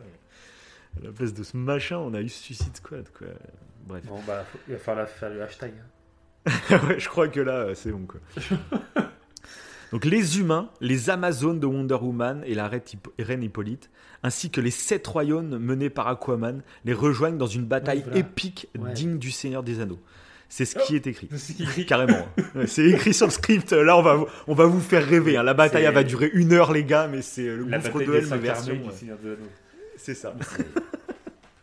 Mais Quel bordel. J'ai envie de pleurer. hein. J'ai envie de vraiment pleurer. Putain. Quelle dinguerie, quoi. Euh, comme les trois armées qui avaient repoussé Darkseid et Steppenwolf à l'époque. Donc, toi, la, la petite scène, un peu la Seigneur des Anneaux qu'on voit dans la Snyder Cut, là, ça serait la version euh, complète, quoi, en gros, Oh d'une bataille énorme. Au milieu du combat, Green Lantern et les membres restants du corps des Green Lantern sortent de nulle part pour leur prêter main forte dans un affrontement qui réunit l'ensemble du DCU façon Marvel, euh, clairement. Quoi. Tout, le monde est, tout le monde est là. Quoi. Flash a atteint une telle maîtrise de ses pouvoirs qu'il peut être à deux endroits en même temps et élimine donc une armée à lui seul. Il y aurait eu trop des scènes de fous furieux là, putain. Ça aurait été tellement kiffant à voir ça quoi. Cyborg est désormais capable de contrôler les boîtes mères et les détruit les unes après les autres. Donc là, oui, il précise bien qu'il les détruise, donc ça doit être ça. hein. C'est un peu comme les Dragon Ball, une fois qu'elles sont utilisées, euh, elles repartent euh, se cacher. Mais la reine Hippolyte meurt au combat en sauvant sa fille. Ah, c'est beau. Donc la mère de, de Wonder Woman meurt. euh, c'est vrai que la mère, on la voit depuis le début de Wonder Woman à chaque fois, hein, Mhm.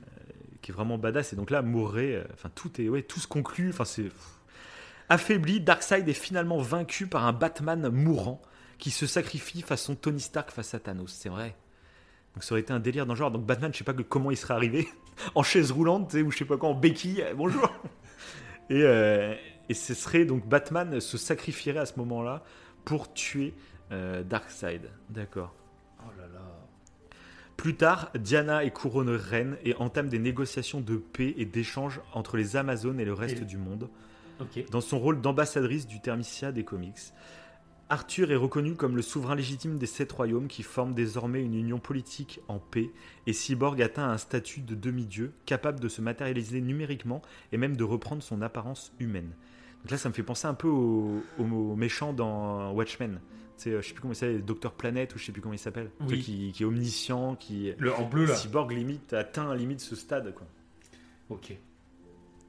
Superman comprend que l'enfant était celui de Bruce, et lorsque Lois lui annonce, il répond qu'il l'a toujours su, et choisit de l'élever comme si c'était le sien, trouvant ainsi une raison de redevenir Clark Kent.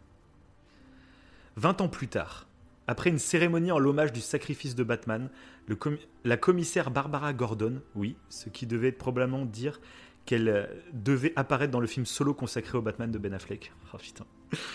Parce qu'on voit euh, Jim Gordon dans la Snyder Cut, qui est joué par euh, euh, bah, le mec de La La Land, le mec de, de Whiplash et tout là. Tu sais, le- l'acteur là. Oui, et ben, celui qui joue dans, dans Spider-Man aussi. C'est Oui, même. voilà, qui fait le journaliste dans Spider-Man. enfin, Et le- d'ailleurs, ça m'a fait bizarre. Parce que Oui, c'est clair. je- je Gordon là, ça fait chelou. ouais. Ça m'a fait bizarre. ouais. Donc là, sa fille, donc on sait, ceux qui connaissent les comics savent que Barbara Gordon, je crois qu'il y a deux versions. Il y a soit elle devient euh, Batgirl, soit elle devient l'Oracle, celle qui en gros euh, travaille avec Batman par ordinateur, euh, parce qu'elle se fait dans un des comics, elle se fait, euh, elle se fait planter par le Joker. Et elle devient, euh, en fait, elle devient handicapée, elle est en fauteuil roulant et elle devient l'oracle pour Superman. Il me semble c'est ouais, c'est Barbara Gordon. Par contre, Batgirl, c'est Barbara Gordon aussi. Mais ça doit être deux temporalités différentes ou un truc comme ça, bref. Ok. Bref, ne rentrons pas dans tous les détails. Mais donc, elle serait sûrement apparue donc, dans le film de Ben Affleck, qui aurait été, ça aurait été Oh génial. Et donc, elle demande à Loïs ce qu'elle compte dire à son fils. Pendant des décennies, le crime avait disparu à Gotham et refait surface pour la première fois depuis la disparition du Chevalier Noir. Loïs décide finalement d'emmener son fils dans la Batcave et lui révèle la vérité sur son père. Alors que la nuit tombe sur Gotham, une silhouette sort de l'ombre et apparaît devant la lune, celle du nouveau Batman. Écran noir, générique, huée, pleurs, applaudissements, soulèvement des fans et fin. oh là là là là là là là là, quelle Ah dinguerie. ça, aurait pu être énorme. Et là, ils auraient peut-être pu faire lien parce que c'est le prochain Batman qui Bah sort. oui. Du coup, ça a été avec Robert Pattinson. Et c'est le fils. Donc mais ça aurait pu être l'enfant de Lois Lane et tout. Ne Ça aurait été pas, Robert. Pattinson. C'est sûr. Moi, je vais aller voir. Je vais aller voir le film euh, avec cette idée-là. Je vais me dire c'est J'ai le envie de fils. pleurer. J'ai envie de pleurer. Pourquoi nous enlever ça Mais ils sont fous chez Warner. Ils sont complètement fous. Ouais. Oh là là là là là là. Ils ont peur des, des réalisateurs qui prennent des risques. Alors Ouais, mais là, c'est- mais c'est- enfin, c'est tellement génial. Ah ouais, Après, donc, ouais, ce qu'ils disent à la fin, euh, le problème, en fait, euh, qui a peut-être dû se poser, c'est qu'en fait, ça ressemble pas mal à ce qui se passe dans Infinity War et, euh, Oui, et Endgame, sur le voyage dans le temps, sur la fin. Et, mais le problème, en fait, a priori, c'est que les deux s'écrivaient en même temps, en fait. Donc, on sait pas qui, euh, qui a piqué l'idée l'idée de l'autre. Après, c'est des inspirations comics. Donc, c'est des histoires qu'on a déjà vues dans les comics. Donc, euh, peut-être que ils ont Oui, les deux scénaristes de chaque côté ont eu la même idée, on va dire. Mais ça aurait été ouf, quoi. qu'il- Ouais, parce que la façon de remonter dans, dans le temps à la Snyder, c'est pas parce que c'est Snyder, mais je préfère. Ça aurait été totalement différent que chez Marvel, de toute façon. Mm. Je préfère, je suis désolé. Oui, mais en même temps, c'était plus notre délire à nous. Après, y a pas. Après, moi, je trouve que. Infinity War et Endgame, c'est les, meilleurs films, les meilleurs films du, de Oui. Marvel, hein, Oui, moi aussi. de loin. Mais parce Ils que sont c'était excellents. parce qu'ils ont copié sur Snyder. Mais euh, du coup, non mais franchement ouais, ça aurait été top, ça aurait été top. Mais... Hashtag. Donc voilà, Le titre c'est hashtag. euh, Restore the Snyderverse. bah voilà, c'est ça le titre quoi. C'est vrai que. Donc voilà, moi, j'étais obligé de me spoiler parce que, je trouve, de toute façon, les films n'existeront jamais. C'était Mais c'est vrai qu'en lisant tout ça. vraiment j'ai- intéressant. ouais. Et puis tu sens euh, que tout cette colle. Et puis en plus, tu te dis que ça, c'était juste des scripts. C'était une ébauche de ce qui se passait. Ouais, ouais. Et que tout serait réécrit, euh, euh, tout serait arrangé, tout serait polichonné. Enfin, tu sais, il y aurait eu encore d'autres liens. Là, c'était Ouais. vraiment une ébauche. Donc, on a vraiment les, les phases importantes, mais on sait pas toute la truc. Mais je trouve que c'est génial. Ouais, bah, ça aurait été fou. Ça aurait fait cinq films euh, complètement monumentaux. Puis cette bataille finale, mais pff, quand, Oh, quand oui, tu oui. vois la scène de Steppenwolf contre les Amazones que je surkiffe, qui est tellement violente et brutale, mais une bataille immense à la Seigneur des Anneaux, mais ça aurait été fou. Malheureusement, bah voilà, hein. on conclut ce podcast. euh, Tu fais le point de nostalgie ou de ça va. Non, mais j'espère que ceux qui nous ont écoutés, bah, ça leur donne envie euh, de se battre pour ce restore de Snyderverse. On sait jamais. Parce qu'au moment où, euh, où le film Justice League est sorti au cinéma, euh, il y avait déjà ce mouvement qui disait ben non, mais donnez-nous la Snyder Cut parce qu'il y avait déjà eu tu sais, euh, Oui. la Director's Cut pour BVS. Puis euh, les gens disaient bah, au moins sur le Blu-ray, filez-nous la vraie Snyder Cut. Et puis à l'époque, la Warner et tout, ils ont fait non, mais c'est mort, hein. au revoir. Rentrez chez vous, les, les gus. Ouais. Ah bah, Et là, c'est exactement ce qu'ils sont en train de dire. Euh, bah, en plus, a priori, donc, euh, ils l'ont un peu mauvaise que Snyder ait, ait mis des, des, des- utilisé ses reshoots pour euh, mettre des petits teasings pour ce qu'il aurait dû faire. Euh, surtout que c'est peut-être même, je pense, une des raisons pour lesquelles ils ont spoilé le Joker. Ah. Je pense qu'ils ont, euh, tu sais, Warner là, euh, à mon avis, il y a des guerres d'ego là qui doivent jouer. Parce que clairement, Warner, je pense qu'ils ont compris qu'ils avaient fait une petite connerie, mais après, il y a des. Euh, les gens qui ont pris les décisions, c'est les producteurs, c'est ceux qui apportent l'argent hein, pour ces films. Euh, c'est des gens, je pense, qui ont un ego quand même assez euh, développé. Et ils l'ont bien dit hein, derrière, hein, que non, non, c'était fini, au revoir. euh, Il n'y aurait jamais de suite. Nous, on a d'autres projets pour d'autres films. Du coup, il y a un film Flash qui devrait sortir, mais qui suit maintenant la nouvelle chronologie. hein, donc, euh, ça n'aura plus aucun rapport avec ce qu'on a entendu. Et, et voilà, il y a un Aquaman 2 qui devrait sortir aussi, mais pareil, ce serait Oui, ça sera plus aucun plus- rapport. Enfin, Oui, ça, voilà, ça ça- partirait dans d'autres trucs, quoi, en fait. Quoi. C'est... Ce que j'attends juste de voir, c'est que du coup, ils ont quand même plus Henry Cavill ni Ben Affleck, donc ils ont plus Batman et Superman. C'est quand même assez violent. hein. Pour un DC Universe, euh, t'as plus Batman et Superman, c'est chelou, donc je sais pas comment ils vont s'en sortir. Donc là, ils ont les projets de sortir des films euh, solo et indépendants, pourquoi pas? Ce qu'on l'air- Il y, en a, il y en a qui ont l'air vraiment cool, donc pourquoi pas. Mais euh, voilà. Curieux de voir comment ça va, ça va se poursuivre toute cette histoire, et, et on verra bien. Voilà. Ouais, on verra bien. Il y aura peut-être des bonnes surprises. hein, Faut pas. Voilà. C'est vrai que ça. on l'espère tous, on verra On bien. l'espère tous, on l'espère tous. Avec, avec la suite de Snyder aussi. Bon allez, sur beau. ce, C'était beau. euh, bah, grosse émission encore. hein. Ouais. Mais c'était très. Grosse émission, Tu mais du coup, je c'était intéressant. mais de- Effectivement. Ouais, ouais. Oui, t'as vu c'est... Ah ouais, mais.